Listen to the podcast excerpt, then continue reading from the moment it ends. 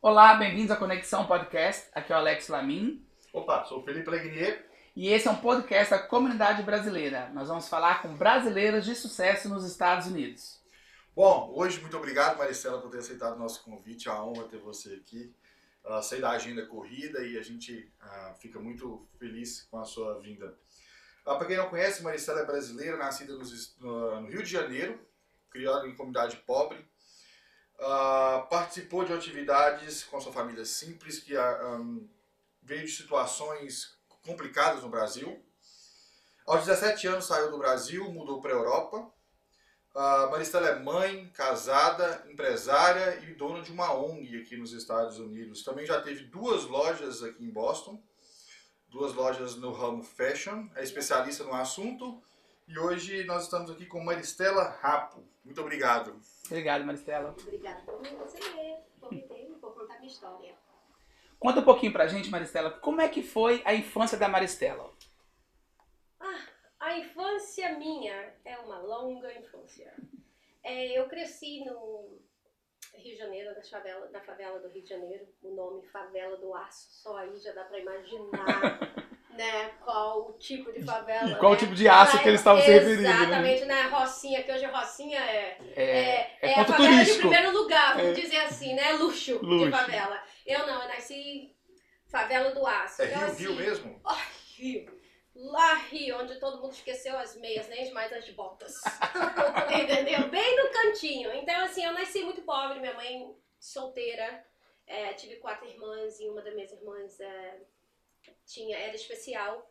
E ela faleceu com 15 anos, né? Até então, a- o meu avô, que ajudava minha mãe, ele era militar, né? Agora eu consigo entender por que eu tenho esse jeito duro meu, né? Que eu tento entender por quê. Então, assim, até naquela época, meu avô ajudava minha mãe, até um ponto que ele falou, olha, depois se você tiver mais filhos, você, eu não te ajudo mais. Em- minha mãe não escutou muito, né? Até então, meu avô ajudava minha mãe, que era um, um suporte, assim, financeiramente, que até não era mal, que dava pra ajudar mesmo morando em favela. Mas sendo que depois de mim e da minha irmã, minha mãe teve mais três filhas.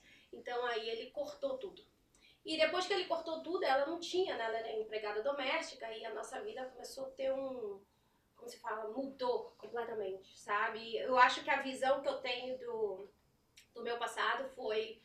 É, a lembrança quando você é pequena, eu me lembro que a nossa vida tornou naquela noite, foi no aniversário da minha mãe. E morando em favela, não sei quem se identifica, as portas eram de madeira, metade, Uhum. sabe? Metade de madeira. Então, assim, cortada no meio, né? Então você muitas vezes deixava a parte de baixo Fechada. fechada e a de cima aberta, né? E eu me lembro que a minha mãe saiu, ela tava com uma blusa estilo morcego, que era o modelo na época, né? Que era aquela blusa Uhum. que abria assim. E, e eu e minhas irmãs atrás daquela porta. Aí ela falou assim: tchau, suas feias, né? Vou sair. E saiu e deixou a gente. Como eu era mais velha, eu sempre tive a, a responsabilidade de cuidar das minhas irmãs. Ela foi. No dia seguinte foi. A nossa vida assim mudou. De uma vida normal, difícil, desculpa a minha palavra, para um. Sei lá, fim do mundo. Não sei se eu posso Uhum. falar a palavra inver, in- inferno, sabe? Que Uhum. foi a nossa vida realmente que aconteceu desse jeito. Até então, naquela época, eu não sabia porque a minha mãe mudava. né? Ela, uma parte ela era uma mãezona, na outra parte ela mudava a personalidade dela completamente. Então, até, até lá eu vou explicar pra vocês o que aconteceu. Então, muitas vezes eu chegava das escolas e eu via minha mãe amarrada.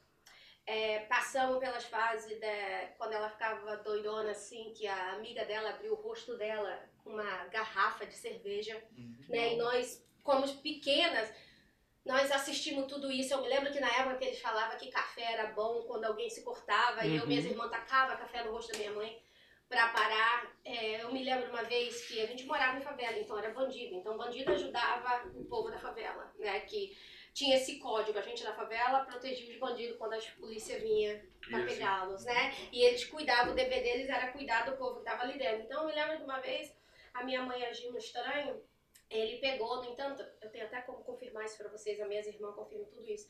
Ele, ela fez uma coisa errada, que ele pegou ela e deu uma coronhada na cabeça dela e ia, naquele momento, matar ela. nós ajoelhamos, como minhas irmãs, nós ajoelhamos falando, pelo amor de Deus, não faz isso não, não faz isso com ela não, é porque ela passa por esse processo. E ele virou para ela e falou assim, eu não vou fazer isso com vocês, com você, por causa dos filhos de vocês.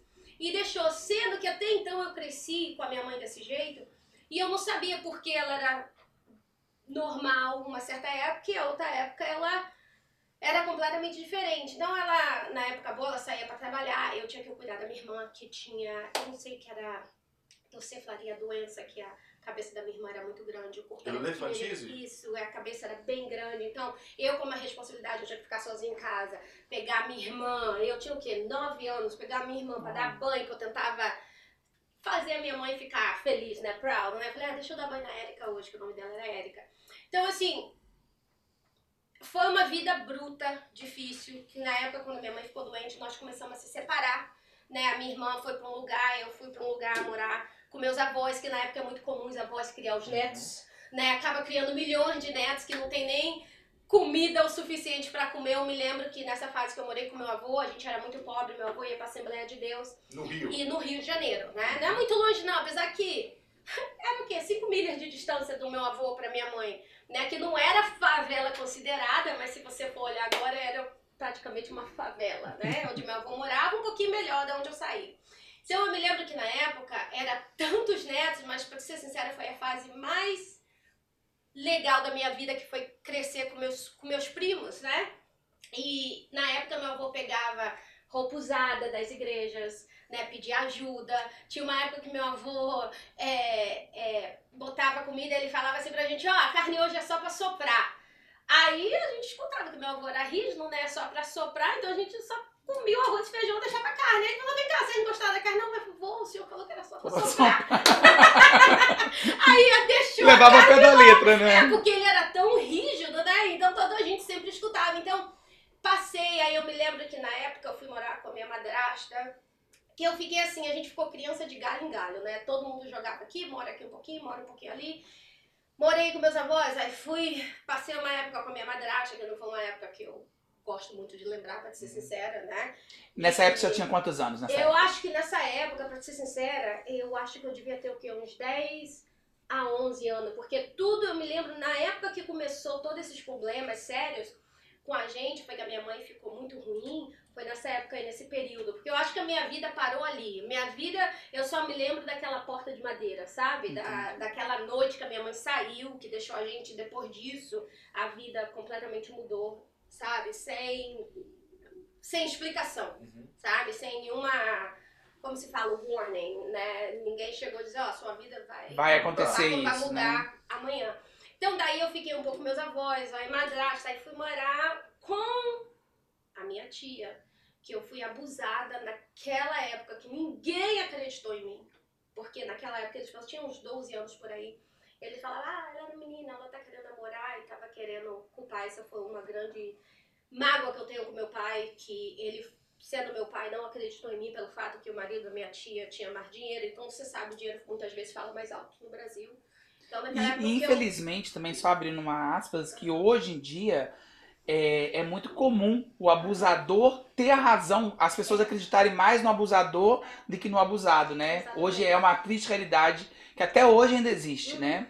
Exatamente. Pode, continuar. Então, naquela época, assim, pelo fato da minha mãe ser muito novinha, meu pai ser muito novo, então, assim, como o fato de ser a primeira filha, eu paguei um preço da irresponsabilidade dos meus pais, né? Infelizmente, a minha mãe foi uma ótima mãe, mas hoje, sendo mãe, eu queria que, poxa, eu. Será que ela. Eu me questiono, eu mesmo como eu disse, será que ela poderia ter tomado uma mutação? Será que ela poderia ter pensado um pouquinho melhor, né, para não ter feito certas coisas, pra gente não ter que passar tudo isso, eu e minhas irmãs? Então, assim, foi uma vida horrível, né? E nessa época, depois do, do meus avós, depois que eu fui morar com a minha, com a minha tia que isso aconteceu, eu voltei a morar com a minha mãe que ela tava com esse, com esse problema ainda e ela, a gente morava numa escola abandonada. No Rio. No Rio. Isso tudo pertinho, não é muito longe. E engraçado que eu tava até falando isso para meus filhos. Eu falei, vocês sabem que eu morei no middle school, uma escola que era abandonada, que minha mãe botou lá a cama dela e na cozinha cozinhava. E eu falei assim, meu sonho é mostrar passo a passo esses lugares, sabe? Para eles, né? Para eles, mas a área é muito perigosa. Né? Por mais que eu tenha a irmã da minha mãe, mora ainda lá, mas fiquei sabendo que os filhos virou bandido. Então, assim, é um risco que eu não quero botar minha família, Certo. sabe? Então, assim, é... Muito. Então, nessa época, eu me lembro que eu fui trabalhar. Olha só, foi meu primeiro trabalho no mundo da moda. Tinha uma loja em Madureira, no Rio de Janeiro. Quem tá dessa época vai lembrar, tá? que se chamava Cintia Modas. Em Madureira tinha um tipo um plaza do lado de fora, que dos dois lados só tinha loja, loja. Aí eu fui, eu falei assim, eu vou de porta em porta, porque quem me conhece sabe que eu não tenho vergonha de nada. Vou de porta em porta e perguntar quem precisa trabalhar. Eu novinha, eu ainda tinha nem 14 anos, mas na vida, 12, 13 anos no Brasil, da onde eu saí, é velho. Já é. Aí é como se a gente fosse tivesse 17 anos aqui, a mentalidade nossa, né? Aí eu vou eu, não, não, não, eu te juro pelos meus filhos, eu não tô mentindo pra vocês, eu me lembro disso até hoje. E essa bendita Cintia Modas era a última. Eu deixei pra ela ser a última, por quê? Porque eu falei que a mulher não ia me aceitar, eles não iam querer me dar trabalho. Eu falei, tem como? Aí eu cheguei na Cintia Modas, eu ainda perguntei, eu falei assim, tem como? Vocês estão precisando de alguém? Eu faço qualquer coisa pra trabalhar aqui, não tem problema, eu dobro roupa, eu limpo o chão, o que for. E eles me aceitaram. E foram a última loja. Aí eu me lembro que quando eu trabalhei lá, o meu primeiro salário, a Alessandra, que é minha irmã, até confirma isso comigo, eu comprei três blusas iguais, listrada, ainda me lembro, um blusão de coisa. Tudo igual. Aí eu comprei um pra mim, pra minha mãe e pra Alessandra. A Alessandra, como sempre, cara, mas ela falou, a tua blusa tá mais bonita. Eu falei, como tá mais bonita a minha blusa se todas as blusas são iguais? Até hoje a gente ri. Então eu peguei e falei, ok, toma minha blusa. Então isso são, assim, umas memórias que eu me lembro que de Santa Cruz pra Madureira você tinha que pegar aquele trem que na época neguinho andando em cima do trem, eu não sei se vocês, bom, do Rio, quem é do Rio Uhum. lembra dessas coisas, as pessoas segurando a porta do lado de fora, em cima da linha do trem, aquele trem todo apertado, eu, eu passava mal na época, né? Então eu cheguei, trabalhei, aí pulando dessa época, a minha tia arrumou um trabalho pra mim, nessa família, em Olaria, tá? Que eu amo, que eu acho que vocês até sabem, Alex, sobre essa família que me ajudou, que eu trabalhei na casa deles a Cida, que eles estão até no meu Instagram. E eu fui ser house, fui trabalhar de limpeza e acabei sendo tudo, babá também. E eles foram uma família, foi a primeira família normal que eu conheci na minha vida. Família de pai, mãe, filhos, filhos indo pra escola, tentando ir pra faculdade. Foi uma coisa que eu presenciei que eu nunca presenciei na minha vida, porque o mundo que eu vi não existia isso pra mim, porque minha vida era uma doideira. Né? Não Na verdade, você, acabou não tendo uma referência o que, Não, que era uma família, né? Exatamente, né? Eu tive, não tinha uma referência do que era uma família. E essa família foi muito importante pra mim, sabe? E a Cida, ela me ensinou tudo. Ela ajudava todo mundo. Ela pegava cachorro de rua, ela levava. E eu me lembro que quando, um ano quase eu trabalhando pra ela, eu fiz 15 anos, ela fez um bolo pra mim. Um bolo que eu não me lembro, que eu acho que eu nunca tive. Não só ela fez um bolo, como ela fez uma roupa pra mim, um vestido azul Hum. que era um vestido retinho com babado assim no meio. Até hoje tudo é fashion, aqui tudo é vintage, então tudo volta, né? Entendeu? Hoje tudo volta. Aí isso me marcou muito que ela fez, porque eu não me lembro na época de ter um bolo e nem tampouco me lembro uma pessoa fazendo algo assim, fazendo um vestido pra mim. E eu era uma empregada. Eu era a empregada mais doida que ela teve na família dela. Entendeu? Eu me lembro que uma vez ela saiu, me deixou com o Fábio, que tinha dois aninhos. Quando ela chegou, eu tava em cima da laje, eu subi, a escada caiu, ela chegou, eu tava em cima da laje com o Fábio.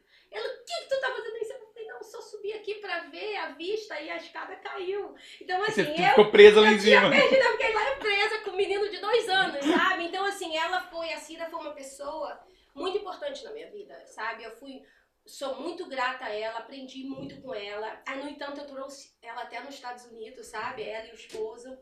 Então, foi assim, a minha vida, eu nasci no lugar errado, né? Como eu sempre falei, eu, eu uso várias formas. Eu falei, eu nasci tatu, mas eu não quis morrer cavando. Entendeu? Você, muitas vezes, é aquilo que você nasce no lugar errado. Você só precisa do momento, é igual um passarinho, você precisa daquele momento para decolar, sabe? Até então você fica ali, né? Muitas vezes a vida, o destino te dá um propósito que você tem que passar por tudo isso na sua vida, tá? Para poder você vencer, porque aí você usa o bom e o ruim, entendeu? Para criar o seu próprio futuro. Porque eu tinha várias formas, quando as pessoas passam pelo que eu passei, muitas pessoas passam, você tem dois caminhos na tua vida. Um, você vai odiar o mundo e culpar todo mundo pelo que você passou.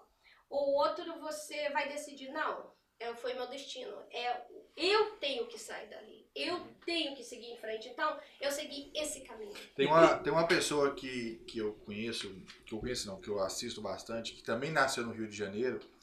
E ele é um brasileiro de sucesso aqui nos Estados Unidos. E ele, e ele, ele sempre quando ele fala de onde ele veio, ele fala assim, cara, eu lembro do ônibus lotado. Uhum. E eu lembro que aquilo não era pra mim. Eu nasci ali, eu usava o ônibus. É o Flávio, Flávio Augusto, né? O- e ele falava assim, eu, eu lembro do- da história do ônibus. Eu, eu tava ali, mas o ônibus, ele, ele, ele, ele, representava que eu tinha que sair daquele lugar. Aham. Aquilo não me pertencia. Exatamente. E era a escadinha pra ele começar a, a subir. É porque a- as pessoas como nós que passam por tudo, nós somos muito sonhador. Uhum. Mas não é sonho. É o nosso futuro, é a visão que a gente tem. É porque nós.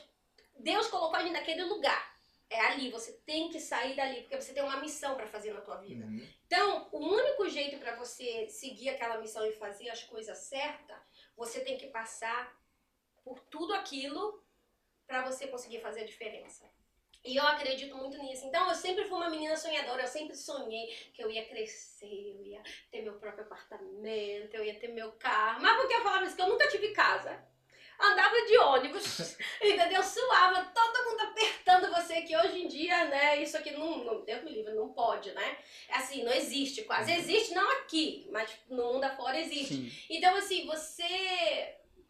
Você acaba usando tudo de ruim e transforma numa. Como se fala? Numa positividade. Você acaba. Ai, meu Deus, qual é a melhor maneira de botar isso? Você aprende? Você aprende e é o único jeito de você fazer a diferença porque você sabe como você foi tratada, você sabe como você se Você valoriza, né? Você entende o outro de uma É, forma diferente. Exatamente. Então, assim, a vida foi muito cruel, sabe? Muito cruel, muito cruel comigo, com as minhas irmãs, até com a minha mãe. Então, na época, a mim, infelizmente, quando eu tinha 21 anos, a minha mãe foi assassinada no Brasil, né? Eu me lembro que eu estava de férias no Brasil. E Mas aí, no caso, quando ela foi assassinada, você já tinha saído do já Brasil. tinha saído do Brasil, que eu saí do Brasil, ia fazer 17, 18 anos. Quando é que teve. Só vamos- antes de você chegar na parte da sua mãe, vamos só pegar esse pedacinho. Quando que você decidiu sair do Brasil e o porquê? É, eu fui E pra onde você foi também? Que eu sei que não veio direto pra Exatamente. cá. Eu tinha meus primos que moravam, minha prima que já morava na Espanha. Ok. E eu conheci um ex-namorado sério meu, que era o Kevin, antes do John.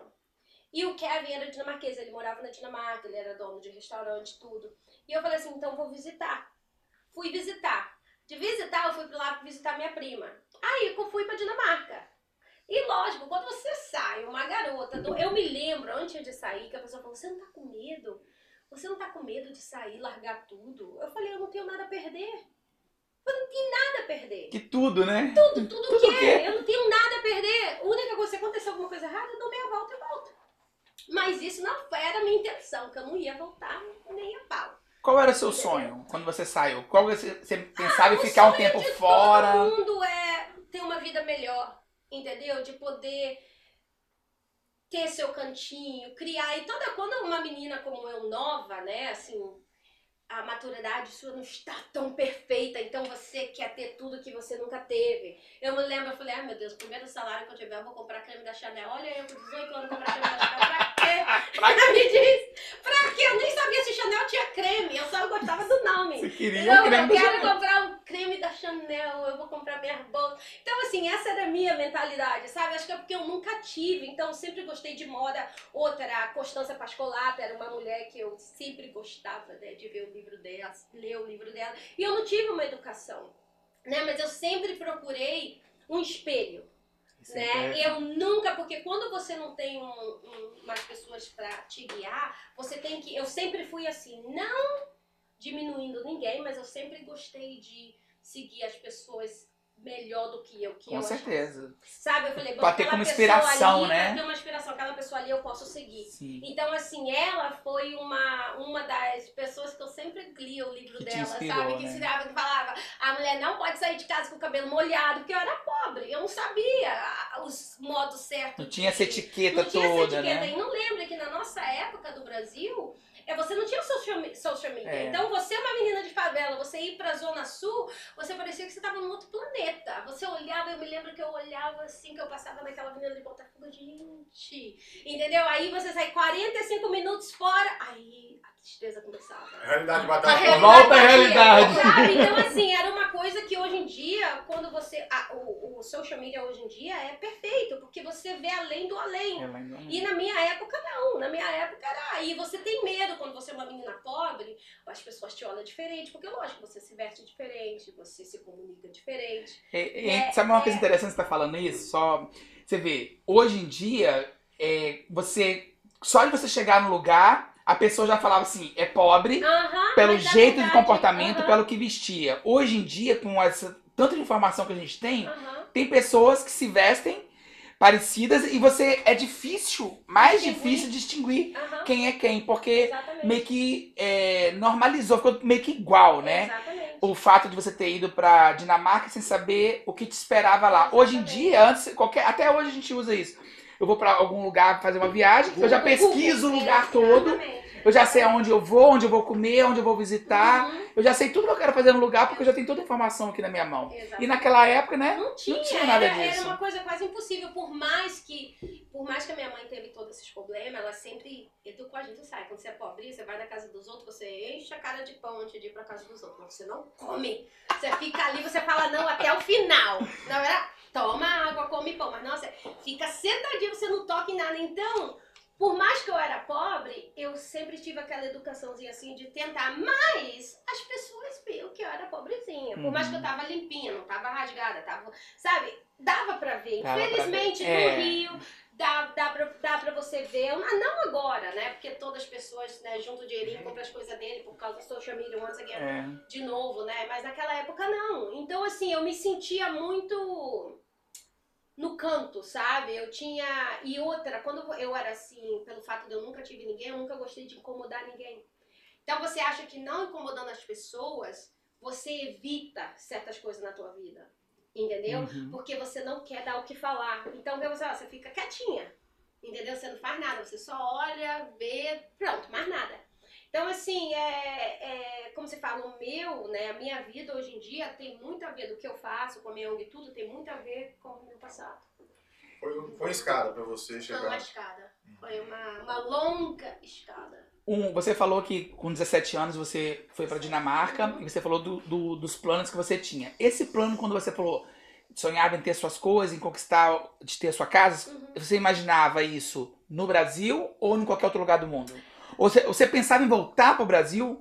Eu tipo assim, eu vou, eu vou sair do Brasil, eu vou ganhar dinheiro, mas eu quero comprar aquele apartamento, talvez na Barra, ou comprar determinado carro. Você sonhava com suas coisas materiais no Brasil ou, ou em outro Eu lugar? acho que eu tive tantas decepções no Brasil que o- a minha passagem era praticamente, o meu destino era um ticket de uma saída só. Ah, ok. Entendeu? Eu não, eu não tinha nada que me fizesse assim, eu Querer morar- voltar. voltar.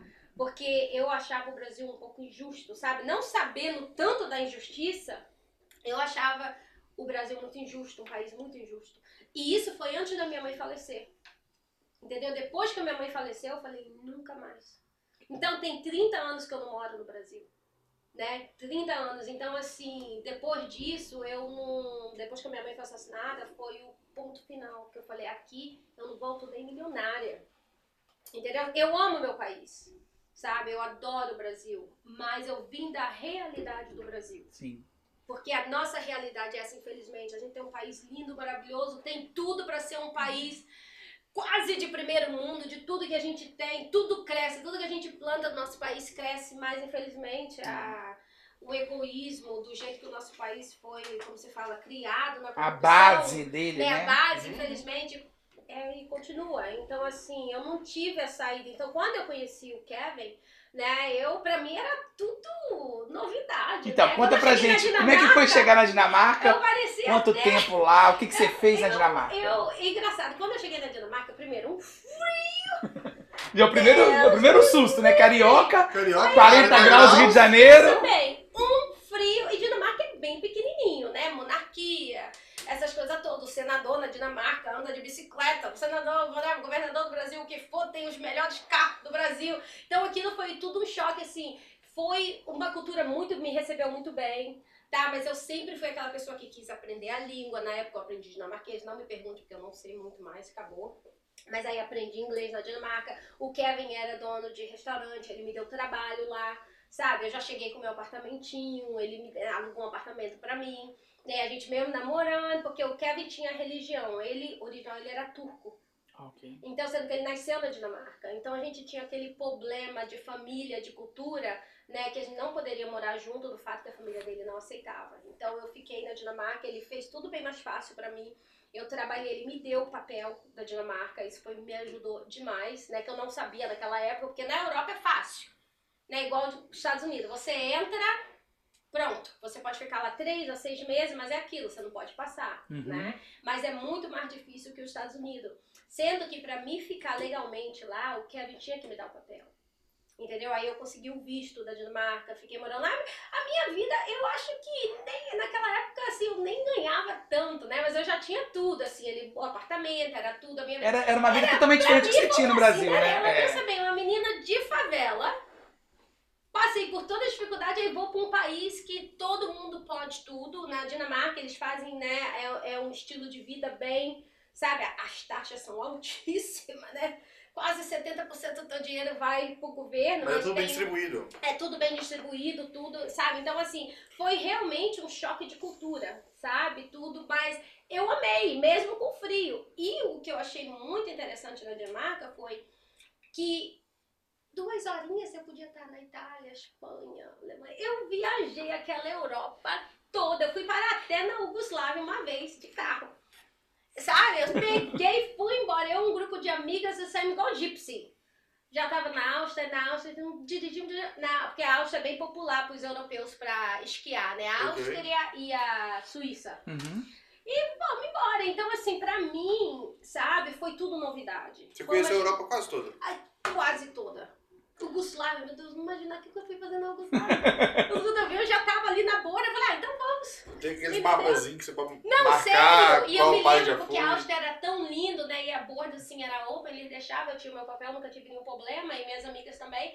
Então, assim, as montanhas, eu me lembro que o que me marcou foi isso, né? Eu falei, olha onde eu tô agora.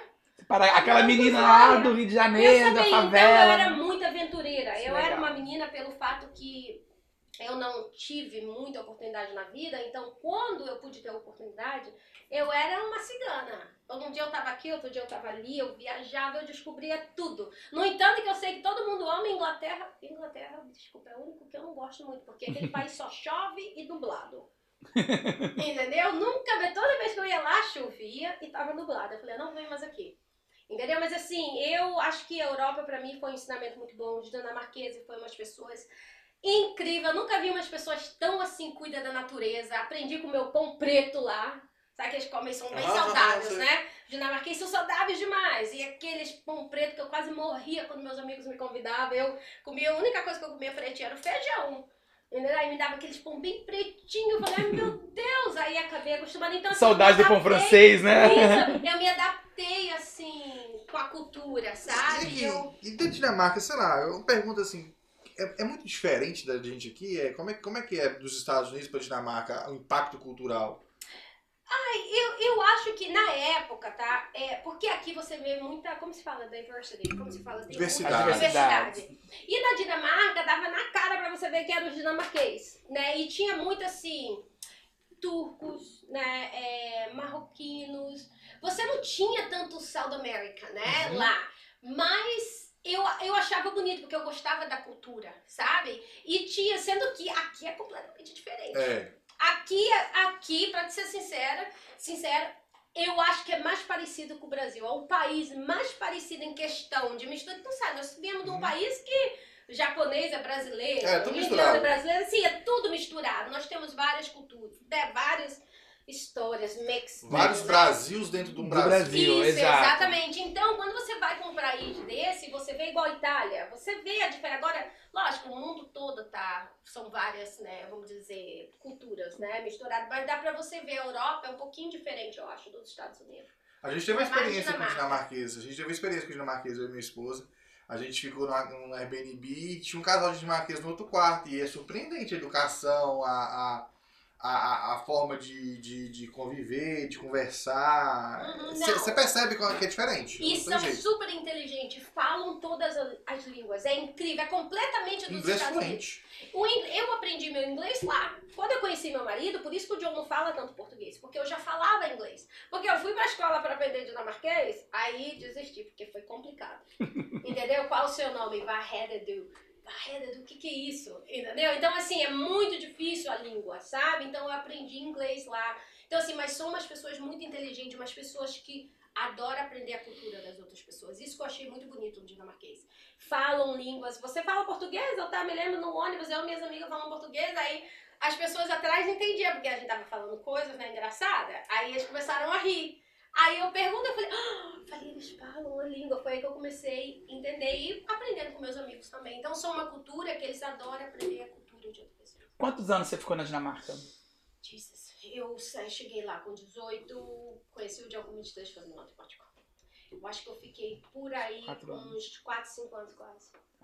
E aí você ficou esses anos todos lá e você voltou ao Brasil. É, aí eu sempre ia de férias pro Brasil. Ok. Né? Sempre. Todo ano eu ia. Aliás, tinha mais de um ano que eu não ia ao Brasil. Aí minha irmã, Alessandra, falou assim: Maristela, vem pro aniversário da Cheyenne, que era minha sobrinha. Eu falei: ah, Alessandra, não dá, eu não quero ir. Sabe que eu tava com planos pra viajar pra Europa. Eu tava planos pra ir pra Tailândia, porque todos meus amigos dinamarqueses adoravam a Tailândia. Né? Aí eu falei assim: ah, Alessandra, não dá. Aí eu peguei, acabei e fui pro Brasil.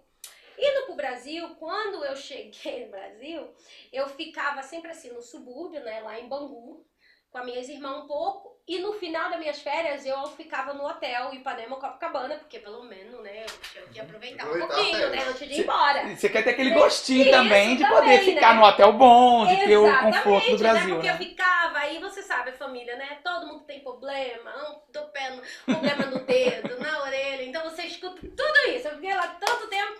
Aí eu falei, ok, agora eu vou. Aí eu estava esperando a Alessandra pra almoçar. Eu estava no restaurante esperando a Alessandra pra almoçar comigo. Aí chega, né? Esse rapaz assim, bonito, né? Eu olhei, eu falei, "Ui, bonito. Aí chegou ele com o motorista e o melhor amigo, e era o John. Aí eu tô sentada aqui e ele na mesa em frente pra mim. Aí ele pega, fica olhando, que eu percebi que ele olha, mas eu não queria olhar muito pra ele, né? Eu fiz um pouquinho de difícil. Isso no restaurante no Isso Rio. no restaurante do Rio. Aí ele pega o dedo dele e ele faz assim, ó. Aí eu falei, mas que cara abusado. abusado. Ele pensa que ele é o quê? Aí eu peguei meu dedo e falei, não. Entendeu? Eu falei, abusado. Aí deixei, né? Aí eu fiquei. Aí daqui a pouco, passou uns 10 minutinhos, tá ele em pé falando comigo, lá, lá, e eu só olhando pra cara dele. Aí ele virou assim, falou assim, ah, ela não fala inglês. Aí eu deixei ele andar um pouquinho, eu falei, yes, I do. Falei, sim, eu falo, aí ele voltou. Mas foi muito engraçado que no nosso casamento, sabe? Nós contamos isso pro nosso amigo, foi muito engraçado. Ele falou, é, funcionou. O dedinho, eu falei, é, funcionou, mas não foi tão fácil assim. Ele, Foi o quê? 10 minutos? aí foi assim, aí que no primeiro dia dele, ele tinha acabado de sair do aeroporto. Ele tinha chegado no Rio naquele, naquela noite. Naquele momento. E o motorista levou ele pra almoçar. E coitado, me conheceu. Aí eu gostei dele. né? Eu falei, "Tá bom, porque eu sei que o Brasil é perigoso. Eu falei, mas aí ficamos conversando. Aí calhou de eu ficar mais tempo no Brasil por causa dele, porque eu tinha que voltar pra Dinamarca. Ah, Já ia perguntar sobre por causa dele, Isso, eu falei, ai meu Deus. Aí ele ficou o quê? Duas semanas, eu acho, no Brasil. Aí eu aumentei minha, né, minha passagem, mudei minha passagem, fiquei. Aí foi muito legal. Aí que aconteceu? Lógico, ficamos em contato e ficamos namorando assim, se encontrando, que na época a minha relação com o Kevin já tinha acabado e a gente era bem amigo, que- porque o Kevin era uma pessoa muito especial pra mim, porque ele conheceu minha mãe. né? Ah, O John não, não teve a conheceu. possibilidade de conhecer minha mãe. Então, assim, eu voltei pra, pra Europa e ficamos se encontrando. Aí o John foi pra Londres, se encontramos em Londres, se encontramos na Itália, tudo direitinho. Aí a coisa foi ficando mais séria, né?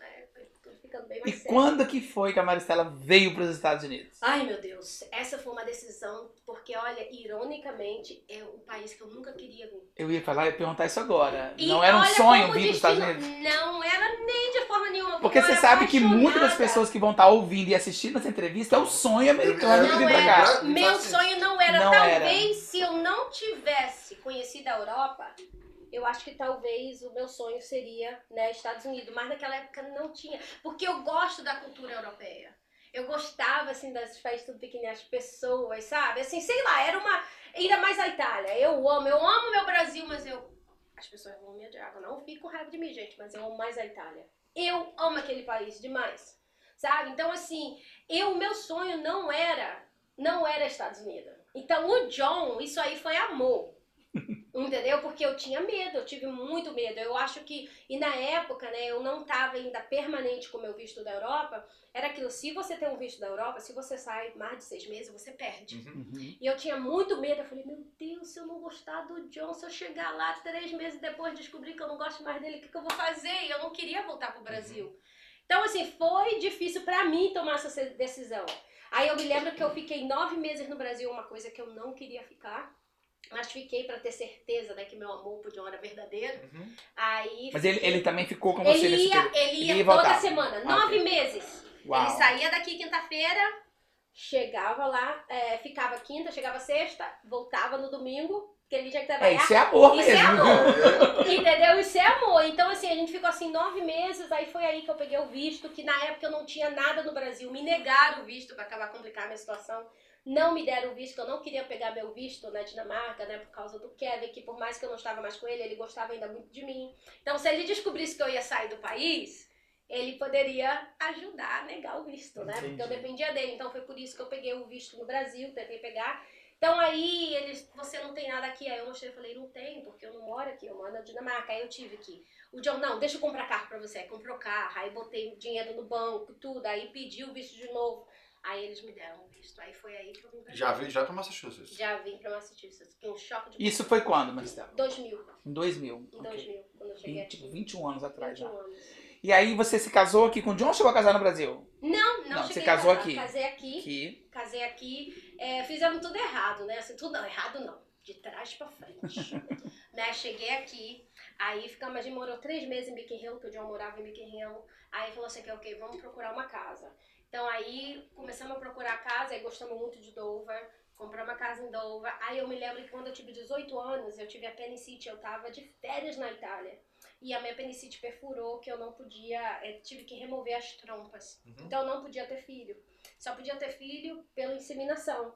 Então, quando, antes de casar, eu falei assim, bom, John, todo mundo fala que para ter filho com inseminação demora, né, um em um milhão para você ficar grávida pela primeira vez. Então, que tal eu começar já a botar os remédios no sistema, tudo, porque quando eu casar eu já fui grávida. Fui no médico, no infertility, no doutor, ele falou pra mim, ó, você é muito difícil ficar grávida pela primeira vez, mas se você quiser tentar uma boa ideia, eu digo, tudo bem. Hum. Fiquei grávida. Tive que cancelar a data quando eu casei, a Alexa tinha três meses. Aí vai eu explicar isso pros gêmeos, né? Mas porque ela tava lá e eu Né? não tava? Eu digo, é uma longa história. Entendeu? Então, assim, foi muitas coisas. Aí casei, aí você nem funcionou, né? No caso, meu filho mais velho, todo mundo sabe, ele é meu sobrinho, adotei o Jonathan com sete anos Uhum. né? Então, assim, pelo pai, é muito irônica, a ironia da vida que eu não tive uma educação, mas eu sou muito rígida em meus filhos ter uma boa educação. Né? No entanto, o Jonathan, coitadinho, ele sofreu porque eu peguei muito no pé dele, porque eu tinha sonhos para todos os meus filhos, né? ainda mais ele sendo meu sobrinho. E eu virei mãe de um menino de 7 anos, e eu era muito nova, a Alex era pequenininha, então tudo era novo. E eu tinha, tinha muito medo do, do, de perder o Jonathan né, de não poder dar o que eu sempre sonhei pra ele. Então, graças a Deus, ele graduou, ele foi aceito em várias escolas, BU, BC, UVA, várias. Ele foi pra NYU, Stearns. Ele agora tá no Investment Banking. Como se fala Investment Banking? Banco de investimento? Banco de investimento, entendeu? Agora 25 anos, tá super bem. A Alexis também, minha filha, ela entrou no BU, vai ser advogada, que ela sempre jogou bola, né? Então ela vai ser mais na parte, na área de esporte, Uhum. né? Ela vai ser, assim, investir nessa área. E tem os gêmeos, né? Que são 15 anos. Tem Você tem quatro filhos. Quatro filhos. Três meninos e uma menina. E aí cê- você, você veio pra Massachusetts direto Isso. E não, não chegou a ter nem ideia de outro estado. O, o- o John já morava Não, aqui, já estava estabelecido morava aqui. Exatamente, o John já estava estabelecido aqui. Então, assim, pra mim, que é a primeira vez chegando na América, O que, que você achou de Massachusetts? Ah. Quando você chegou? Anos 2000. A gente tá falando antes da queda da Torre Gêmeas, né? eu Porque, verdade. porque mudou muita coisa de lá pra cá. Olha, foi. Se eu viesse do Brasil pra cá, eu ia falar, uau, que legal, porque é bem diferente. Mas eu vim de um outro país, eu vim da Europa, então já conhecia muito. Então, assim, eu não fiquei, pra ser sincera, eu não fiquei assim, ai, era amor. O amor é cego, surdo e mudo, na é verdade? Então eu vim pra cá por causa do meu esposo. Então, mesmo se eu não gostasse, eu ia acabar gostando. E eu aprendi a valorizar muito esse país, sabe? Da onde eu saí. E se eu tenho uma experiência de sair da onde eu saí, do Rio de Janeiro, da favela do Rio de Janeiro, fui pra Europa, tá? E vim pra cá. Eu até então eu não dava valor os Estados Unidos até então. E não é não, não adianta as pessoas dizer, ah, é porque você vive esse estilo de vida. Não, é porque eu sei o que, que é o imigrante chegar num país, tá? E começar tudo do zero. Graças a Deus eu sempre tive ajuda, né? Quando eu cheguei na Dinamarca eu tinha o Kevin para me acolher, o John, mas eu já estava bem, assim, a minha situação vindo para cá foi completamente diferente. Então, assim, esse país para imigrante, não existe outro país melhor. Eu nunca. Se eu tivesse de voltar, eu acho que eu não trocaria esse país por nenhum outro país. Amo a Itália, mas para viver, criar sua família, é, tentar sobreviver em oportunidade, não existe um país melhor para imigrantes do que os Estados é, Unidos. A própria comunidade você ajuda, ela é, É. muito unida aqui. Você tem o brasileiro que chega hoje, diferente de quem chegou há 20 anos atrás igual você, o cara chega hoje aqui, ele tem tudo.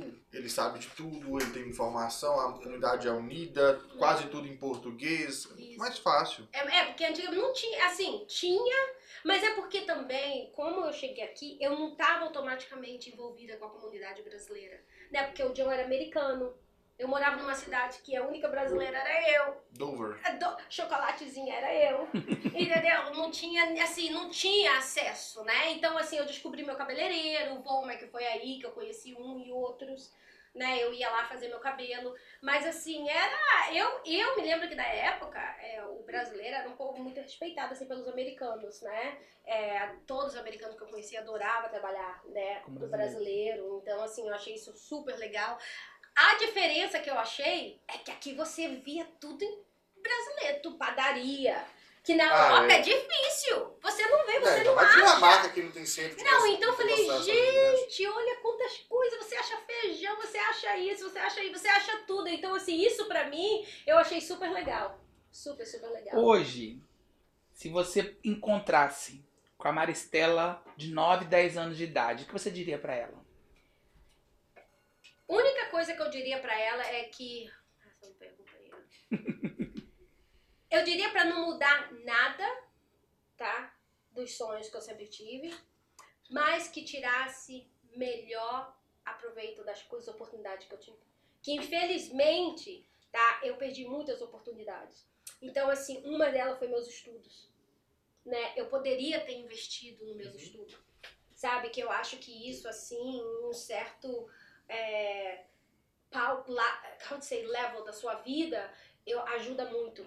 Então, esse é o único arrependimento que eu falaria pra Maristela do passado. Eu digo, olha, tudo que você pega, é ok, você pode comprar o teu creme da Chanel, a tua bolsa, mas investe nos teus estudos.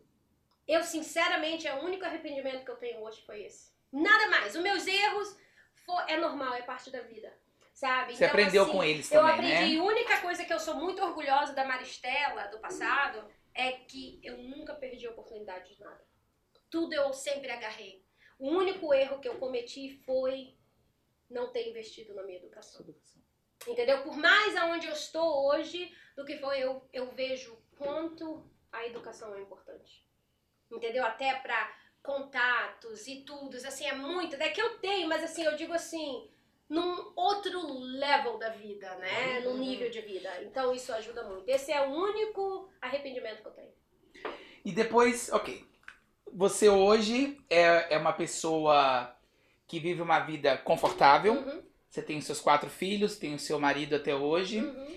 É, Antes da gente chegar na parte da ONG, que você vai contar pra gente em detalhes sobre a ONG, você chegou a ter duas lojas, que aí você vai lembrar agora da Cintia Modas que você contou lá atrás. Isso, aham. Você teve duas lojas no ramo fashion. Isso. Era, qual era o, o estilo da loja? Como que funcionou? Aham. Olha só, foi muito engraçado, que eu sempre quis, né, ter algo, trabalhar, né? Então, quando eu falei pro João, eu falei, olha, a Alexa está pequenininha, então já tá a hora, talvez, de eu fazer uma outra coisa, não ficar só dona de casa. Ou sair pra comprar coisa, assim, a vida... Porque na verdade você não teve outro trabalho. Você era esposa Isso, meus Mãe. filhos, mães, eu não tinha, então isso da a vida, porque eu sou uma mulher muito assim, corre atrás, eu não sou essa mulher de ficar em casa ou ir fazer shopping mall, ficar. A vida fica como você E não, fala? não é, não- Boring, e não- também não era uma coisa que era do seu costume. Você Isso, trabalhava, isso, corria é, atrás. né? sabe? Ainda mais morando no subúrbio que eu morava, meu Deus do céu, que 8 horas da noite você não via uma alma bendita. Então, assim, você tem que fazer algo, né? Eu não sou daquela de ficar só gastando, ficando em casa sem Uhum. fazer nada, ou, ou virar só dona de casa. Esse não é o meu estilo, não é minha pessoa. É, Então, eu virei pro John e falei, ah, eu tenho que fazer algo, né? Eu falei, vou fazer algo. Aí o John falou, ok, que tal você abrir um tênis? Começou assim. E cês, sabe- vocês conhecem o hotel Commonwealth, um tênis salão, Ah, um negócio de de bronzeamento. de bronzeamento. Aí você lembra que sabe aquele hotel que tem perto da Fenway Park que se chama Commonwealth Hotel? Uhum. Não, eu sei, aham. Perto onde tinha McDonald's, consulado. de da- frente sei. pro de negócio ônibus. isso. Aquele hotel tinha acabado de construir. Aí nós entramos em contato com ele, eu falei, vou botar meu tênis lá. Tava tudo certo. Aí eu falei, bom, um tênis eu posso vender é, biquíni de praia, né? Que na época, quem era a minha primeira amiga que eu cheguei aqui brasileira foi a mãe da Kelly Booty by Brabants, que muitos conhecem agora, ela é muito popular com as calças. E a Neiva, ela tinha um tênis salão e ela vendia tudo. Eu falei, sabe uma coisa? Eu vou fazer isso, mas eu vou tentar um pouquinho mais high-end, né? Uhum. Aí eu fui pro hotel, tava tudo certo. Aí O o hotel hotel topou. descobriu. Ah? O hotel topou. Topou, já tava tudo certinho. Aí descobrimos um problema. Que o hotel não tinha a saída, porque o tênis você tem que ter a saída do, pro ar quente e pro ar frio. Um negócio assim, é sobre o tênis, né? Naquela época. E não tinha. Ia me custar o quê? Acho que uns 15, 20 mil dólares pra botar acima do gasto que eu já ia ter. Aí eu falei pro John, ah, não. Eu falei, ah, então eu não vou. Entendeu? Eu falei, eu não quero. E a Wolford, tá? Que é uma uma loja bem high-end, que eles são famosos por causa da Marilyn Monroe, que fez muita publicidade pra eles naquela época, que ela usava as meia calça deles. E eles tinham a loja em, Che em Chesson Hill, no mall de Chesson Hill. E eu me lembro que eu entrei em contato com eles, porque eu queria vender o Beninsu deles, e tava tudo certo pro contrato. Aí eu liguei pra eles e falei, infelizmente não dá, porque eu não vou abrir mais o tênis salão e tudo. Aí eles falaram assim, por que você não abre a loja? Eu falei, abre a loja? Eu falei, vocês são franquia, vocês tiram, é, como se fala, royalty, a Uma porcentagem. porcentagem uma das vendas? Ele não. Você só tem que, como se fala, é um stand. A loja tem que ser Padrão. toda né? padrão, igual todas as Wolfer, você só pode vender o Wolfer. Aí eu peguei, eu estava no contato com os advogados, tudo bonitinho pra ver. E o bom da Wolfer é que a Wolfer fazia, é, é, como se fala, patrocínio com Jorge Armani, Valentino, todos os designers famosos que você imagina. E eu não sabia o quanto eles eram bem, como se fala, high-end, Uhum. né? Eles eram bem popular, então minhas clientela ia ser clientela que só podia pagar 50, 60 dólares numa meia calça. Né? E os bodies era 500, 600, 200 e pouco. Aí eu fui abrir, sendo que tinha que ser location, como se fala, o lugar para abrir a Wolfer tinha que ser só meus vizinhos tinham que ser famosos, Jimmy Choo, La Perla, tinha que ser esses lugares. E o Copley foi aonde eu abri a Wolfer. Anniversary. Copley Place, em Ok. Boston. O mall mais de famoso lá, Copley, é. Louis Vuitton, Jimmy Choo, todo mundo lá, isso tudo meu vizinho. Uhum. E eu me lembro que eu tive que ser treinada pelos New York. Ah, meu Deus. Fiquei um ano treinando, aprendendo sobre a malha, sobre tudo. E abri, né? Abri em 2004, foi em abril. Não precisei fazer nenhum advertisement. As minhas clientes eram tudo clientes famosas que vinha comprar. Eu tinha... Era perfeito. Aí abri, inventei de abrir uma em Long Island, em New York. E eu tava bem grávida. Sendo que eu tinha problema com gerentes, né? E tinha que mandar pessoas aqui. Uma coisa, eu vou entrar em contato com a companhia e vou dizer pra eles que compra de New York. porque Eu não tenho paciência, não dá pra mim. Aí eles falam, não, a gente compra de New York, você tem que vender a gente de Boston. Porque a minha de Boston tava melhor do que a dele de Chelsea Hill. Aí eu, na explosão do momento, eu falei sim. Hum. Aí eu falei, ah, ok, eu vendo. E vendi. E não era pra ter vendido, mas tudo bem, vendi. Porque senão eu não estaria onde está, né, hoje com a Given the Glam. Aí abri o Giuseppe. Giuseppe é um outro designer de sapato, Uhum. que é famosérrimo, que na época eu ia no showroom, pra vocês terem ideia. O style da Beyoncé tava lá, da primeira dama, na época, Michelle Obama. O- os styles deles, Saks, era tudo pessoas que iam no show. Que celebridade, eles não compram na loja, é muito difícil. Eles vão no showroom, sabe? Pra comprar, os estilistas eles mesmos. Então, assim, o José era muito famoso. Aí eu abri, eu falei, sabe uma coisa, eu vou abrir, sendo que o José era bem trend, era, era um designer bem chum, bem pra frente pra Boston. Mas eu falei, ah, vou pegar o risco, vamos ver, que, né? né? Eu tô aqui, pô, daí abri na, na- no Copley também. Sendo que o meu aluguel só do Copley era 32 mil dólares. Só meu aluguel. Não Uau. estava incluído staff, não estava incluído seguro, nada. Era só meu aluguel. Tinha que vender muito sapato. Pensa, eu tinha que, como se fala E era só sapato? Era só sapato e bolsa, né? Ok. Eu tinha que fazer no mínimo 80 mil dólares por mês. Pra só. Como se Zero fala? zero, Zero a zero a zero, né? E na, o que aconteceu foi na época da recessão. Um ano depois a economia, boom, caiu. E eu não só trabalhava com Red Sox, é, com é, é, Celtics, eu não tinha, assim, eu precisava dos turistas. E na época, os estudantes, você sabe, são todos estudantes que era famoso, adorava José, e eu perdi tudo isso. E eu tive que tomar a decisão. Tentei fazer um acordo com o mal, mas o mal não quis, aí eu fechei. Entendeu? Aí vai, eu está casada de novo, fica em casa. Falei, ai meu Deus, o que, é que eu vou fazer em casa? Aí foi aí que começou a surgir O Give the Glen. o Give the Glam. Então, gente, ela vai contar pra gente agora o que, que é o Give the Glen e da onde surgiu o porquê. Eu sei da história, né, com a Alex também. Conta pra gente, então, da onde veio, assim, é, a a primeira menina lá, Uhum. O que você faz e o que, o Give the Glen faz. Para as Uhum. pessoas entenderem o que é o Give the Glen hoje. Aham. O engraçado, eu, como eu falei, vocês sabem, da ironia da vida, eu nunca tive uma educação. Então Uhum. eu dou muito valor às crianças que não desistem, né? E esse sonho do Give the Glam, assim, eu tinha, não exatamente que era o Give the Glam, mas era algo para fazer para os estudantes no Brasil. Mas eu aprendi no, de- no passado do tempo que muitas vezes quando a gente envolve dinheiro no Brasil, fica um pouquinho difícil Uhum. né? É, eu morando lá, envolver dinheiro com ONG, essas coisas todas. Mas, anyway, um dia em 2014, é, tem um programa nos Estados Unidos que se chama MECL. O MECL foi mais como se fala, é um programa que foi nascido que em mil, sei lá, 960 por aí, é, 60, 70 por aí, que foi integrar, como, tá certo? Integrar. aham. né, integrar as crianças, né, do é que tinha a ver com cor, como educar as pessoas, as crianças mais claras, né, trazer as crianças do, dos, dos bairros mais pobres, né, vamos dizer, Dorchester, Marapan, que é as áreas bem As áreas mais pobres, mais pobres, aqui. exatamente, para as cidades, para os subúrbios ricos, que é Wellesley, Weston, Dover, onde eu moro, essas coisas todas, para as crianças terem uma oportunidade numa educação melhor. Né? É como se, olha aí, Irani, quem conhece o Rio de Janeiro, pegar a Maristela da favela do Aço para levar para a escola do Leblon. Um intercâmbio.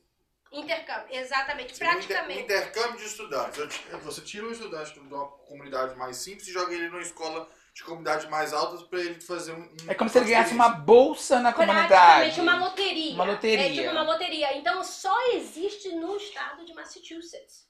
Só existe aqui.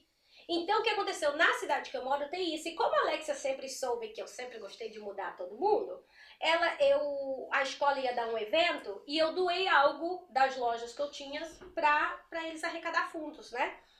Aí eu, a, Maris- a Alexis, minha filha, virou assim, mãe, a coordenadora desse programa está lá, tem como você se introduzir? Eu falei, meu Deus, Alexis, como eu não conheço nem a moça.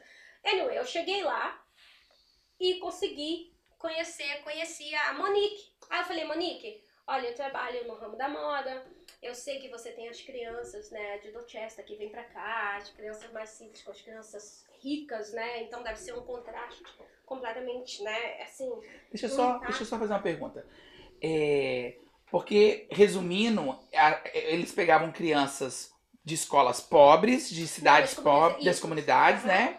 E colocavam para estudar em escolas ricas. Isso, que vinha um ônibus. Eles não moravam lá. Era um Sim, ônibus eles só iam para estudar. Aham. Mas, ou seja, eles estavam relacionando com pessoas de uma classe social totalmente diferente da delas. Exatamente. Para elas serem qualificadas, elas tinham que preencher algum requerimento. É, Era isso só- daí no governo é ou tipo era igual só- uma loteria. Ah, ok. Né? Você, as pessoas grávida, você tem que dar grávida pra já. Quando, antes das crianças nascer, você já coloca o seu nome lá. Ah, entendi. Entendeu? Então, assim, Porque é uma uma loteria. É uma oportunidade muito Exatamente. boa para essas Você crianças. Imagina, você vindo um high school de Wellesley, Weston, Dover. Entendeu? Assim, a É gente tá muito sempre. Não esquece, Dover e Weston é uma das escolas públicas que tá sempre número um no estado de Massachusetts. Então, assim, para você, qualquer faculdade vai querer ver né, da onde você tá saindo, porque aí ajuda mais a, a possibilidade. A- de- a- eu acho que também, além disso tudo, é, eu vejo, é, por exemplo, quando a gente vai comprar uma casa, Uhum. eu, por exemplo, eu tive o cuidado de me preocupar se as escolas da cidade onde eu estava comprando eram boas Uhum. ou não. Por quê? Veja bem, se você pega uma criança dessa, de uma comunidade pobre, de uma cidade onde a escola provavelmente Uhum. não é boa, e coloca ela para estudar numa escola onde tem um nível social totalmente diferente, Aham. onde as pessoas têm uma cultura diferente, Uhum. querendo ou não, por mais que ela vai estar, os amigos dela de escola vão ser pessoas provavelmente bem-sucedidas. Uhum. Então eu tenho probabilidade de ter amigos meus, não que talvez, é claro que o ideal é que elas sejam também, Uhum. mas você tem um grupo de amizade aonde as pessoas têm um nível melhor. Então a probabilidade de você também crescer uma pessoa Exatamente, melhor é muito é maior se você continuar ali, Exatamente. e, né? E Exatamente. isso é um cuidado muito grande que tem que ter. Exatamente. Então, assim, foi é, engraçado você falando sobre isso. Eu vi um documentário sobre as crianças do Mecal que eles têm. Eles estavam falando que eles têm que criar duas personalidades. Hum. A personalidade para viver na comunidade onde eles vivem, que é um modo de conversar, e na comunidade Da escola. da escola. Então, certo jeito deles falarem, de se pronunciarem, eles não podem usar o mesmo termo na escola. Gírias. É gírias. Exato. Então, assim, eles têm, eles falam que eles têm que ter duas personalidades. Porque se eles forem falar do jeito que eles falam, onde eles vivem, as pessoas vão dizer, ei, peraí. Entendeu? Então é muito incrível. Depois que eu li, que eu assisti esse vídeo, que saiu até no Chronicle, eu fiquei, uau. Eu nunca, né, imaginei isso, mas faz completamente sentido. Totalmente. Eu nasci uma menina de favela. Se eu vou num outro lugar, eu tenho que me comportar pra não dar, vamos dizer, o que falar. Exato. Né? Mas ao mesmo tempo eu não posso agir como uma menininha rica morando na favela, que ninguém vai dizer que isso, você tá agindo assim por quê? Aham, exatamente. Entendeu? Então é. você tem que criar automaticamente aquela. A- Aquela chavinha de Aquela né, aonde eu tô. Eu conheço muito bem essa chavinha que você tá falando, eu- você conhece muito Valadarense aqui. E eu nasci num, um, um bairro de classe média, assim, sabe? E eu estudava na escola mais top da cidade. Então, meus amiguinhos eram filho de médico, filho de juiz, empresário alto. E aí, tipo assim, você não tem como. Você vai na casa dos seus amiguinhos, você vai ali na escola ali, o nível é diferente. É diferente. é- Exatamente. não é Eu igual. me lembro, voltando um pouquinho atrás, eu me lembro que na época quando meu avô pagava a escola pra mim e a minha irmã, que era em Santa Cruz, que era uma grande coisa, né? Eu tinha que andar, né, pra esperar o ônibus. Então, como eu morava em favela, o ônibus vinha me buscar, eu era a única menina de favela, eu ficava num lugar bem distante pra eles não descobrirem que eu era de favela. Então, assim, é muito, né, porque você não quer que as pessoas te encarnam. Eu tinha isso, né? Eu falava, ah, eu não podia ser assim, mas eu era uma menina, né, nova, uma criança, então eu tinha vergonha. Né? Porque você sabe que É porque é, é o que eles chamam de bullying hoje, é o que iria acontecer É, com bullying, você. eu tô bullying o tempo todo. Eu É. acho que né, a maioria das pessoas hoje em dia foi bullying. Sendo que Uhum. naquela época as pessoas não davam muito valor ao bullying. Exato. Que não- hoje em dia tá tudo aí, né? É, é- é, tem as pessoas, né, como fala, corre atrás, né? Exatamente. Então, assim, é, e o MECA é um programa que, graças a Deus, se tivesse um sistema desse no Brasil, imagina. Imagina eu, uma menina de favela, ir para uma escola do Leblon, imagina. Eu ia ter mais, pensa bem, a oportunidade que eu ia ter. Uhum. Entendeu? Então eu dou muito valor a esse programa. Pra te ser sincera, eu não sou muito fã do Boss, tá? Porque eu me sinto assim. As crianças são. As crianças, tudo assim. A, the African American Kids chega no ônibus, sabe? Separado. Eu acho assim, poderia ter mais. Uma, um modo diferente que eu não sei, mas ao mesmo tempo não, não pode reclamar porque eles estão tendo uma grande, né, também uma, Uma grande oportunidade, oportunidade, né? né? E na minha cidade é um dos meca, um, os programas menor é na minha É cidade. Dover e Dover. Dover Sherborne. Porque a gente, porque Dover é tão pequenininho, Sherborne, que Eu o school, né, eles Olha. se juntam, né, e tudo. Então, voltando de volta pro que a Alexis pediu pra mim introduzir pra Monique, Uhum. Monique eu, Velo. Monique, Monique Vale, Monique Macha, aham. Aí eu virei e falei, Monique, olha, eu trabalho com moda, tá? Eu sei que você tem os teus estudantes e se você quiser, eu é, se um dia eles precisarem, menino ou menina, eu levo eles pra fazer shopping, comprar roupa e tudo, porque até então, antes do Give the Glam, eu já ajudava pessoas. Eu tinha um website que se chamava Fashion Momoa. Te conheci nessa época. Exatamente, que eu ajudava, eu ajudei brasileira que teve câncer, vesti, sendo que eu levava só pra fazer shopping, sabe? Era uma coisa assim que não muita gente sabia, mas eu já fazia isso. Então, quando eu falei pra Monique, a Monique virou e falou assim: Ai, Maristela, muito obrigado, né? Muito obrigada por e não se introduzir, querer ajudar, mas pode deixar que eu entre em contato com você. Aí, nove dias depois, a Monique me liga. Eu digo: oh, Monique me ligando, né? Aí atendi ela: Olha, eu tenho uma menina, ela falou pra mim que eu vou aceitar a, a, a ajuda que você né, é, falou. E eu tenho uma menina que o pai faleceu de câncer, que a mãe, né, mãe solteira, e ela quer ir para formatura, sendo que ela é, financeiramente ela não pode. Eu falei, ah, não, imagina, eu ajudo.